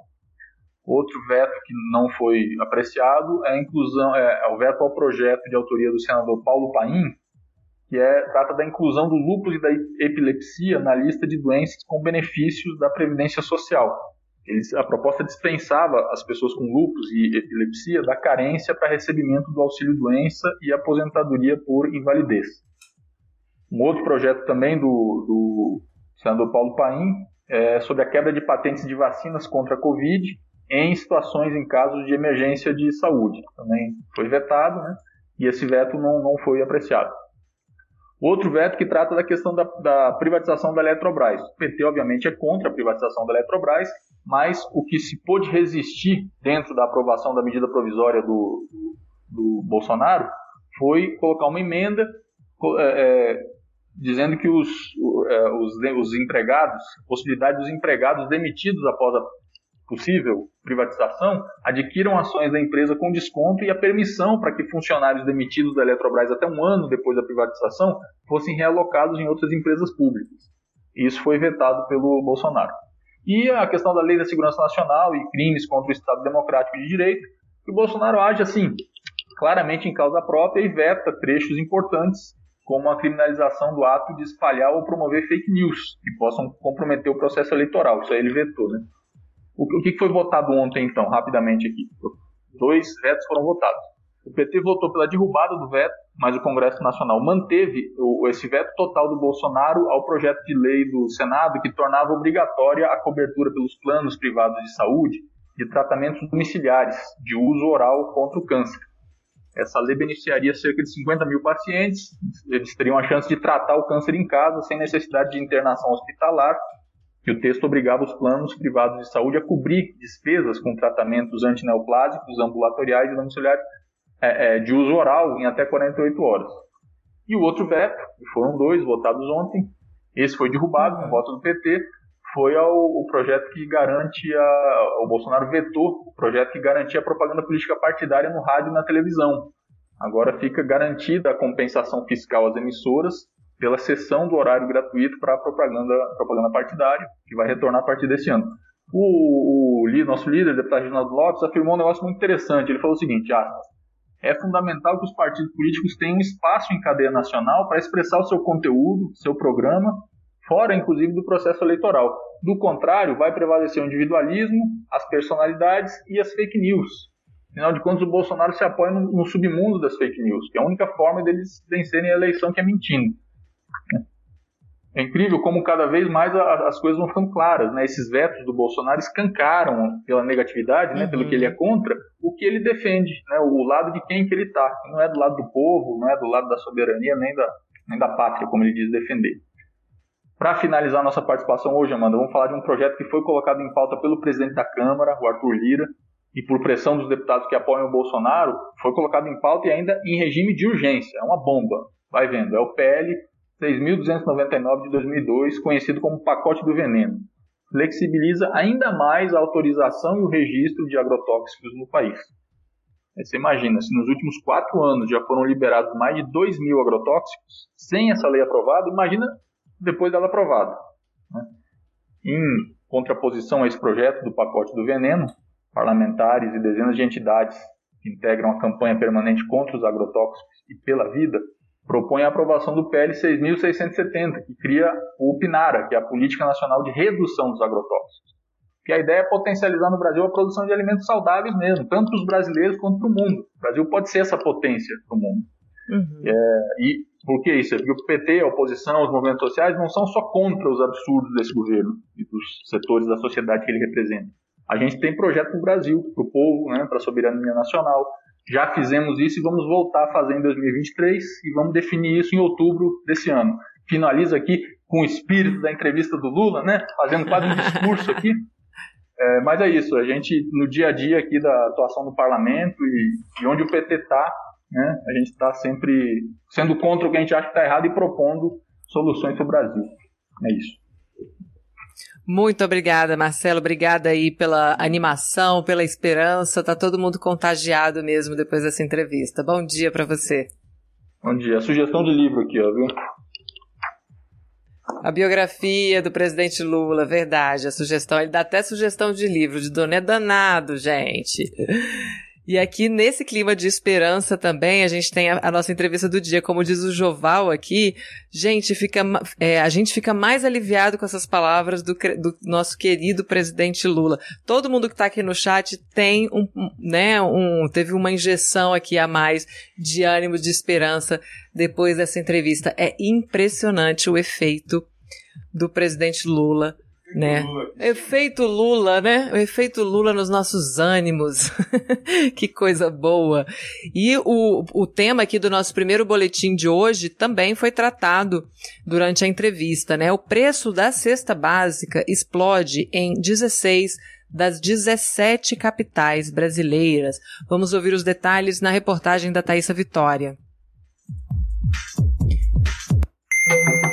Informa o valor da cesta básica aumentou e impacta no bolso dos brasileiros e brasileiras. A alimentação compromete metade da renda das famílias mais pobres. Açúcar, batata, café, óleo de soja e tomate foram alguns dos produtos que subiram de preço neste início de ano, de acordo com a Pesquisa Nacional da Cesta Básica de Alimentos. O Departamento Intersindical de Estatística e Estudos Socioeconômicos, o DIEESE, afirma que o salário mínimo para uma família de quatro pessoas em janeiro deveria ser de R$ 5.997,14. Esse valor seria o suficiente para as despesas com alimentação, saúde, educação, vestuário, higiene, transporte, lazer e previdência social. Mas o salário mínimo vem perdendo poder de compra desde que Jair Bolsonaro acabou com a política de valorização do piso nacional, adotada durante os governos petistas. A economista Juliane Furno destaca a dificuldade do acesso dos brasileiros a alimentos de qualidade. Vamos ouvir. É que, por um lado, a cesta básica aumenta, ou seja, aqueles é, alimentos que são essenciais é, para uma alimentação de sobrevivência de uma família, né, sem levar aqui em consideração, inclusive, as necessidades nutricionais, em grande medida os alimentos da cesta básica são ricos em carboidratos que vão é, se transformar em açúcar, né? Então, descontando os vários problemas, inclusive de saúde pública, que estão inclusos é, numa cesta básica de baixo valor nutricional, mas precisam ser correlacionados com os salários que no Brasil, desde 2016, em função da, da, do findar da política de valorização do salário mínimo, tem colocado essa dificuldade é, dos trabalhadores acessarem o mínimo para sua reprodução material. Dados da empresa Superdigital do Santander revelam que o consumo das classes C e D são maiores com o mercado e com restaurantes. Com isso, quase metade dos gastos das famílias mais pobres está ligada à alimentação e, em menor escala, a itens de higiene pessoal e limpeza. A inflação de alimentos, mesmo que vá a zero, não significa que o preço dos itens vai ser reduzido. A economista Juliane Furno explica o porquê. Vamos ouvir. Então vamos dizer agora que a inflação do tomate é zero. Quer dizer que o tomate vai custar, né, vai voltar a custar o que ele custava em 2019? Não. Quer dizer que ele vai parar de subir. Ou seja, mesmo que inflação de alimentos vá a zero, quer dizer que a cesta básica vai se consolidar nesse valor bastante elevado, que se comparado com o salário mínimo é quase aí 70%, e se comparado ao Auxílio Brasil é menos do que é, a totalidade do auxílio, ou, sendo, ou seja, menos do que o total de que várias famílias pobres no Brasil recebem. De Brasília, Thaisa Vitória para a Rádio PT. Olá, eu sou Tainara Faria, vereadora de Araraquara e também estou ouvindo a Rádio PT. Direto do Congresso. E agora, para complementar aqui o Congresso, a Super, Thaís, a Super Thaís Ladeira entra falando de Senado. Desculpa, Thaís, atropelei tudo aqui, mas voltamos com você. Olá, bom dia, Amanda. Bom dia a todo mundo que está na sintonia do nosso jornal. Uma audiência privilegiada hoje. Estamos com toda a expectativa para ouvir Lula de novo, de novo, de novo. Hoje ele estava afiadíssimo, eu não aguentei na hora que ele falou que o ministro Paulo Guedes parece até camelô, gosta de sair vendendo as coisas. É, é sempre essas, essas analogias, né, Amanda, esses exemplos simples que fazem com que ah, o presidente Lula tenha uma comunicação que chega até a população, as pessoas entendem quando ele fala o que isso significa. É um assunto extremamente duro, sério para o país, esse completo, é, essa, essa rifa né, que o governo Bolsonaro tem feito das estatais, é, fazendo a venda dessas grandes estatais a preço de banana, como a gente tem denunciado aqui no jornal, e em todos os espaços onde o PT atua, mas aí o presidente Lula vem traduzindo o que isso significa, é, e, e, também gostei muito, quero destacar o momento que ele disse que não foi por sorte que o pré-sal foi descoberto, é muito suor, é muito trabalho, é muito investimento do Estado brasileiro que aconteceu para a gente ver agora a Petrobras completamente escateada, sendo vendidas aos pedaços, né? E com valores menores ainda do que deveria. Isso tudo, gente, está na página do PT, Nacional, do PT Nacional, né? no PT Brasil, nas redes sociais, também no PT no Senado, que tem feito essa defesa incondicional às estatais brasileiras. Bom, gente, é, quero dizer para vocês o seguinte: o que, que eu trago como destaque hoje? É, nós temos uh, no portal, do, no site do pequenosenado.org.br uma informação a respeito de, de relatórios ambientais que advertem sobre impactos do clima na produção de alimentos. Agora mesmo, nós acabamos de ouvir a matéria da Thaisa Vitória falando a respeito do impacto da inflação no preço dos alimentos. Então, esse relatório reforça o discurso que parlamentares como, por exemplo, o senador Jacques Wagner do PT da Bahia, é, é, disseram lá na COP26 para sensibilizar as autoridades a fechar acordos mais ousados para diminuir, para mitigar os efeitos é, das mudanças climáticas na agricultura. Porque o que, que reflete, gente? Em baixa produtividade, em aumento da inflação e, consequentemente, em fome. Essas são as consequências que as mudanças climáticas trazem nos próximos anos para a agricultura e para a economia, não apenas do Brasil, Amanda, mas do mundo inteiro. E como é que refreia isso? Transformando o uso da terra, socorrendo as florestas, que devem ser vistas como aliadas e não como obstáculo, como é a forma que o agronegócio em geral ver a floresta de pé, né? E o senador Fabiano Contarato, do PT do Espírito Santo, que é ex-presidente da Comissão de Meio Ambiente, hoje é o Jacques Wagner, é o presidente. Mas o senador Fabiano Contarato é ex-presidente. Ele acredita que o Brasil está no olho desse furacão e cobra por mudanças na política econômica e ambiental. Abre aspas para o senador Fabiano Contarato. O agronegócio puxa as exportações brasileiras, sim, mas a fatura chegou para que todo mundo pague. É preciso que os agentes econômicos se abram a mudanças.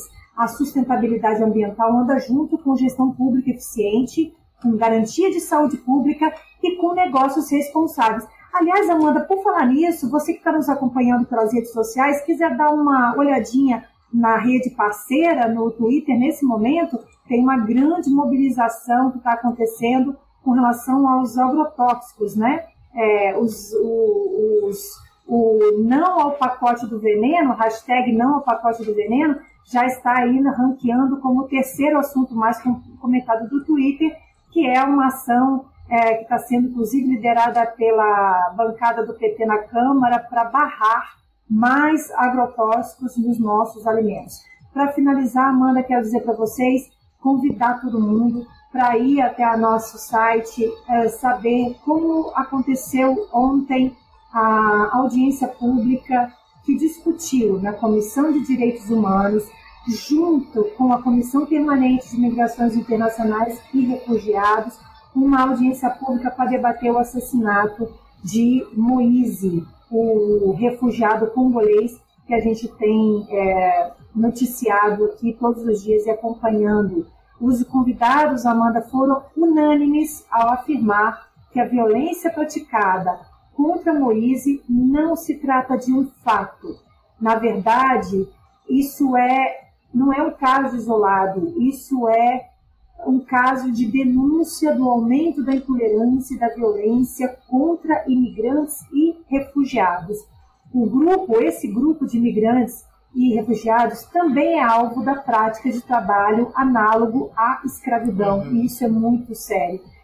Estiveram presentes o senador Humberto Costa, do PT de Pernambuco, presidindo a CDH, e a participação importantíssima do senador Paulo Paim, do PT do Rio Grande do Sul. Então eu também quero convidar vocês para estarem conosco, porque mais tarde, eh, ainda hoje, no site, nós teremos a informação de outros eh, projetos de lei eh, envolvendo o restante da bancada, mas sobre isso eu falo não amanhã, porque amanhã nós temos uma programação, especi programação especial. Mas converso com vocês na quinta-feira. Amanhã estaremos de volta, Amanda, nesse programa mais do que especial que começa às nove da manhã, já fôlego, muita barrinha de cereais, muitas frutas. Muito muitas café. Frutas. É, exatamente, para a gente segurar, porque nós vamos juntos nessa comemoração do primeiro aniversário da nossa Rádio PT e dos 42 anos do Partido dos Trabalhadores e das Trabalhadoras. Vamos tirar aí, ó, do armário aquele modelito vermelho, cor do coração. Aquele figurino especial. Especialíssimo. Nos vemos amanhã, Amanda. Um beijo enorme e até lá. Beijo, Thaís. Até amanhã. Obrigada.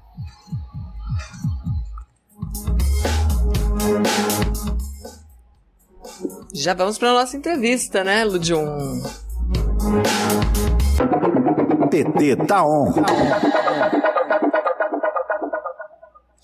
O PT tá on, o Lula tá on. Você que estava acompanhando a entrevista do presidente Lula, aproveita e fica mais um pouco com a gente, que agora a gente vai comentar os pontos abordados com a Camila Moreno, que é da Executiva Nacional do PT.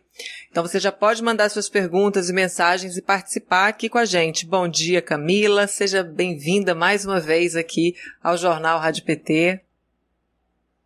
Bom dia, Amanda. Bom dia para todos e todas que nos assistem, para toda essa incrível equipe da TV PT e da Rádio PT também. Feliz de estar aqui com vocês, ainda mais para comentar a entrevista do nosso sempre presidente Lula, né? Ai, bom demais, Camila. O primeiro ponto aqui que eu queria falar, que é uma questão que é muito cara também à militância, né? Que é essa retirada de candidatura do senador Humberto Costa ao governo de Pernambuco. Então, o ponto aqui, também que o Lula vem reforçando muito, queria que você falasse um pouco sobre a importância dessas alianças bem estruturadas, não só para vencer a eleição, que é uma coisa que a gente tem que falar repetidas vezes, como para poder governar, né? Tirar o país dessa situação falar dessa importância das alianças é, é, que, que o presidente Lula vai precisar para botar ordem na casa, né? Não só para vencer, como também para ganhar. Ou para governar, desculpa. Amanda, é, acho que o Lula, né, ele não é à toa que ele é um pilar da nossa democracia e não é à toa que o PT é esse grande patrimônio da classe trabalhadora brasileira. É, a gente sabe que para mudar a vida do povo, né, que para ganhar eleições, que para governar, a gente precisa construir maioria, disputar hegemonia, e isso significa ter aliados. Né? E é claro que a gente tem que fazer isso né, com força e foco no nosso programa, que é o programa para mudar a vida do povo, priorizar os trabalhadores e as trabalhadoras, mudar a política econômica. Lula falou muito disso na entrevista, colocar o pobre no orçamento, né? E que para uhum. isso a gente precisa, né, é, parte das vezes, ceder né, é, nas urnas, ceder nas alianças, enfim. O que não significa, e o Lula deixou isso muito nítido, né, um rebaixamento programático que a gente vai né, ceder no que é, nos é caro, que é de fato mudar a vida do povo. Então, acho que né, o sinal do Humberto Costa, de Pernambuco, do que o Lula né, disse, tem muito, vai muito nesse sentido. Né, é compreender que a democracia é feita também da diversidade e é por isso que o Lula fala que a gente tem que dialogar com todo mundo, enfim, que tem que construir cada vez mais pontes. E aqui a Silvia Mello comenta, né, que o nordestino quer ir para São Paulo como doutor e não como peão. Um ponto também muito, muito abordado, né, por ser uma rádio de Pernambuco. Falou-se muito também do Nordeste, que foi um destaque também na entrevista. E o Bolsonaro, ele não se cansa, né, de ofender, de virar as costas para o Nordeste, porque foi a região que menos votou nele, né. No Ceará, o Bolsonaro usou a etapa de liberação das águas do São Francisco para se apropriar é, de um projeto que foi tirado do papel e executado pelo Lula. O Lula, é, ao contrário, é esse governante que, independentemente do partido, né, de um governador, um prefeito, ele governa para todo mundo, né, Camila? É, e acho que é tão feio, né? A gente vê o Bolsonaro, o Sérgio Moro, tentando criar né, uma relação que não é orgânica, que não é real, tentando fingir algo que eles uhum. não são com o povo nordestino. E o Lula tem, de fato, essa representação em si né? Mas de onde o Lula não pertence, o Lula também dialoga com aquele povo porque ele dialoga com o povo brasileiro como um todo, porque ele governa para o povo brasileiro, não precisa ser caricato, né? Esse diálogo com as pessoas, esse diálogo né, com a base popular desse país. Então, acho que é, ele falou muito do Nordeste, isso é muito importante. As intenções de voto dele no Nordeste, a construção que o Partido dos Trabalhadores e das Trabalhadoras tem, né, já indica muito isso. Né? Indica que a gente tem uma construção orgânica, uma relação profunda com esse povo que mudam né, a vida é, é, dos nordestinos nesse todo esse período dos nossos governos e precisa ir além. Né? Precisa pensar desenvolvimento local, precisa pensar é, como transformar a educação. Enfim, são questões muito importantes e que o Lula aponta isso como uma prioridade. Né? Então, eu acho que é, esse, esses índices de intenção de voto que as pesquisas apontam e todas as eleições passadas nos mostraram, eles não são à toa. Né? A relação do Lula com o Nordeste é uma relação intrínseca, é uma relação de pensar no povo brasileiro o tempo todo. E você falou muito bem, a gente avançar também outros temas, mas infelizmente o Brasil vive essa carestia, a gente voltou para o mapa da fome, né? Então essa combinação aí de, de é, encolhimento da economia, desemprego, fome, abandono, né? Total, assim. E ele ressaltou que fome não é falta de comida, é falta de dinheiro para as famílias comprarem alimentos, né? E isso para o Lula sempre foi inaceitável. O tema da fome para ele não tem discussão, não não se justifica de nenhuma maneira, né? E ele garantiu que a fome vai ser combatida novamente e que é compromisso de todos, né, de todos envolvidos no eventual, eventual do governo do, do presidente Lula, que os brasileiros voltem a fazer essas três refeições por dia. E o interessante, Camila, é que o Lula é o único entre os candidatos que fala desse assunto que é tão caro, tá escancarado, né, para quem quiser ver no país as pessoas passando fome, mas é o único candidato, né, o único é, é, potencial candidato à presidência que fala disso. Eu queria que você comentasse um pouco dessa, desse, dessa intimidade que o Lula tem com a realidade do brasileiro e da brasileira. O Lula passou fome, ele sabe o que é isso né? Ele sabe o que é isso mais do que por estudos e mais do que por números, do que ele é informado, né? Mas estamos falando além disso, assim, estamos falando de uma consciência, né? De quem sabe o que precisa ser transformado. Né, ele tem muita intimidade, inclusive, com esses dados, ele apresentou todos. Estamos falando de 50% da população brasileira em situação de insegurança alimentar. Isso não é uma brincadeira, né? Isso não é um dado aleatório. Estamos falando de. E esses são dados de dois anos atrás tá? Então, e, e 10%, 15% da população brasileira passando fome de fato, né? E esse número é muito grave. Estamos falando de um Brasil, parece que a gente está falando de 50 anos atrás, estamos falando de pouco tempo atrás, de um Brasil que saiu do mapa da fome nos governos do PT, né? Então, a gente é, assistir né, a volta vertiginosa da fome e ela tem, né, tem culpados, né, ela não é, não, não é aleatória, ela é fruto, né, de uma política neoliberal que acha que ricos têm que ganhar cada vez mais, né? Essa, ela é fruto dessa política, né? A volta da fome é muito grave, é muito chocante para a gente, né? E é muito importante que a gente converse com as pessoas, Amanda, sobre, né? não é à toa, né? Que o Brasil sai do mapa da fome nos governos do PT, que a primeira grande ação né, dos govern do governo Lula foi justamente o Fome Zero, que se estrutura com outros programas e depois dá origem ao Bolsa Família, né? E, e hoje a gente tem, logo após o golpe contra Dilma, né, a volta da fome no país, o Brasil voltando para o mapa da fome para algo que parecia ter sido vencido. Né? Isso não é à toa. Isso é para quem a gente governa, por que a gente governa e quais são os motivos que, de fato, né, a gente quer voltar à presidência da República. Né? É para mudar a vida do povo novamente, é para ter orgulho de dizer que nenhum brasileiro está passando fome, que todas as famílias têm direito a três refeições. Né? Então é por isso que o Lula né, se coloca né, nessa história como alguém que já passou fome e alguém que sabe resolver o problema da fome no Brasil, e isso é muito importante, não é menor. Né? Não dá para a gente falar só de dados para Faria Lima, né, como Lula tem falado, não uhum. dá para a gente falar só com o andar de cima e se esquecer de todo o povo brasileiro. Né? Então, que bom que o Lula pertence a esse povo, tem uma relação de pertencimento, porque ele sabe o que é isso, né? E sabe que a gente precisa mudar essa realidade urgentemente, como ele já fez uma vez.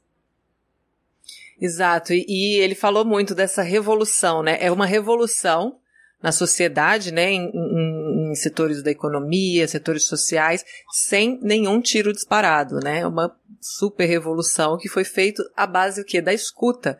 Então esse modo petista de fazer política, o modo do Lula de governar garante isso. Eu queria que você comentasse, já que a gente vai fazer 42 anos de partido amanhã, esse modo petista de escutar a sociedade para a partir daí né, construir as políticas públicas. Essa escuta que ela é, ela é ininterrupta, né? Está sempre em diálogo com os vários setores da sociedade.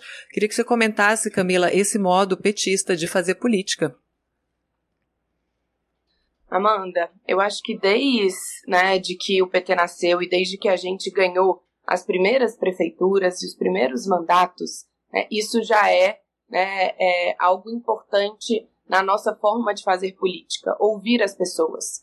Né? Fomos nós que, antes de ganhar o governo federal, construímos as primeiras conferências, né, as políticas de orçamento participativo, que vem das primeiras experiências de prefeitura em Porto Alegre, em Belo Horizonte, elas significam muita coisa.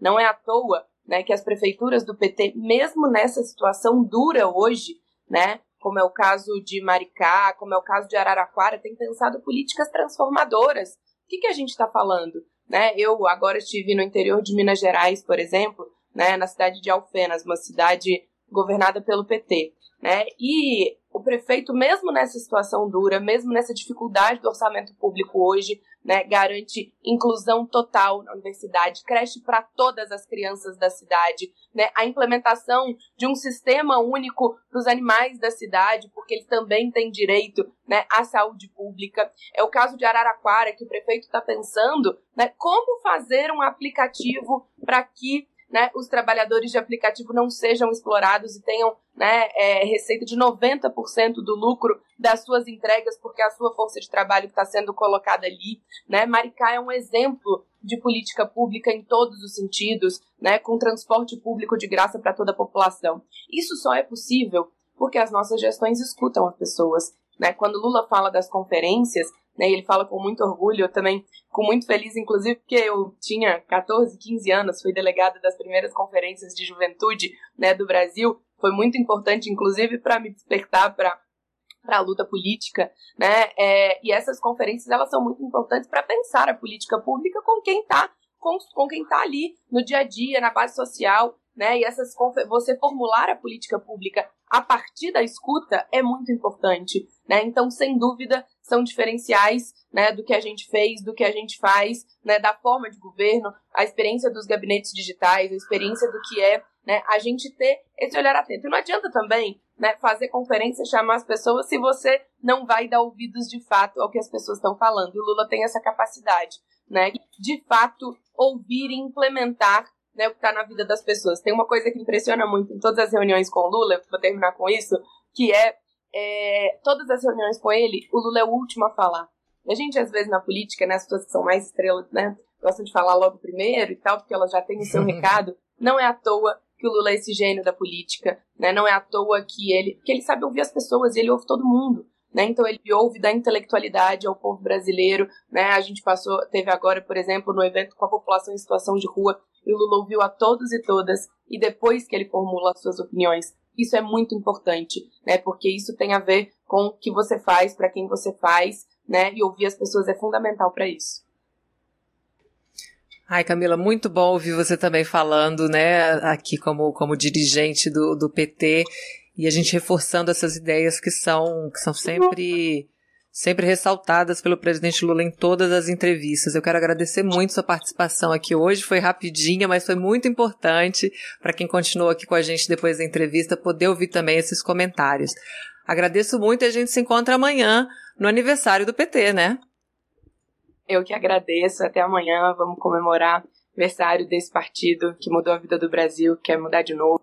E agradecer mais uma vez o convite de vocês para estar tá aqui, viu? Sempre muito bom estar na TV PT, na Rádio PT e parabéns pelo trabalho. A gente que te agradece. Muito obrigada. E aqui a gente tem as mensagens do nosso público que continuou com a gente, né? Mandaram durante a entrevista, continuaram aqui com a gente ligadinhos no jornal Rádio PT. O Alexandre Almeida diz que tem curso superior graças ao programa FIES, tem um ótimo emprego, porque ele se formou, né? Então não preciso falar mais nada. Muito bom, Alexandre. Muito bom. Parabéns, PT, pelos 42 anos de existência. Tá aqui saudando o Geminiano Santos. Clóvis Gomes também, Nadélia, Alberto Quirone, Jean Guzmão, Edson Oliveira, Sônia Barbosa. Gente, muito obrigada por vocês continuarem com a gente aqui logo depois da entrevista. Como eu já falei, amanhã é um grande dia, dia de botar roupa nova, de estar aqui a partir das nove da manhã ligadinho nas nossas redes. A gente termina por aqui, mas você continua com a gente em radio.pt.org.br e também no, no Spotify. Então, ainda dá tempo de você mandar aquela saudação em áudio ou em vídeo de até um minuto de duração para o nosso WhatsApp. Não perca tempo, faça parte dessa festa, porque a gente vai transmitir aqui amanhã as mensagens de vocês. Então, o nosso WhatsApp é o 61 9316 1527. 61 9316 1527. A gente começa essa festa, super festa de aniversário do PT, 42 anos. A gente começa amanhã às 9 horas em ponto aqui no Jornal Rádio PT. Vamos convidar todo mundo para essa comemoração? Vamos encher essa festa? Quero ver esse chat aqui lotado, quero um monte de mensagem no nosso WhatsApp, o Facebook também. Eu quero todo mundo com a gente nessa festa. Eu espero você, tá? E quem ainda não se inscreveu, aproveita para se inscrever no canal, curtir os nossos vídeos, acompanhar a nossa rádio, portal e nossas redes sociais. Arroba Rádio PT Brasil no Twitter e arroba PT Brasil em todas as outras redes sociais e Twitter também, claro. Muito obrigada pela sua companhia, pela sua participação e pela sua sintonia. Rádio PT, aqui toca democracia. Rádio PT, aqui toca democracia.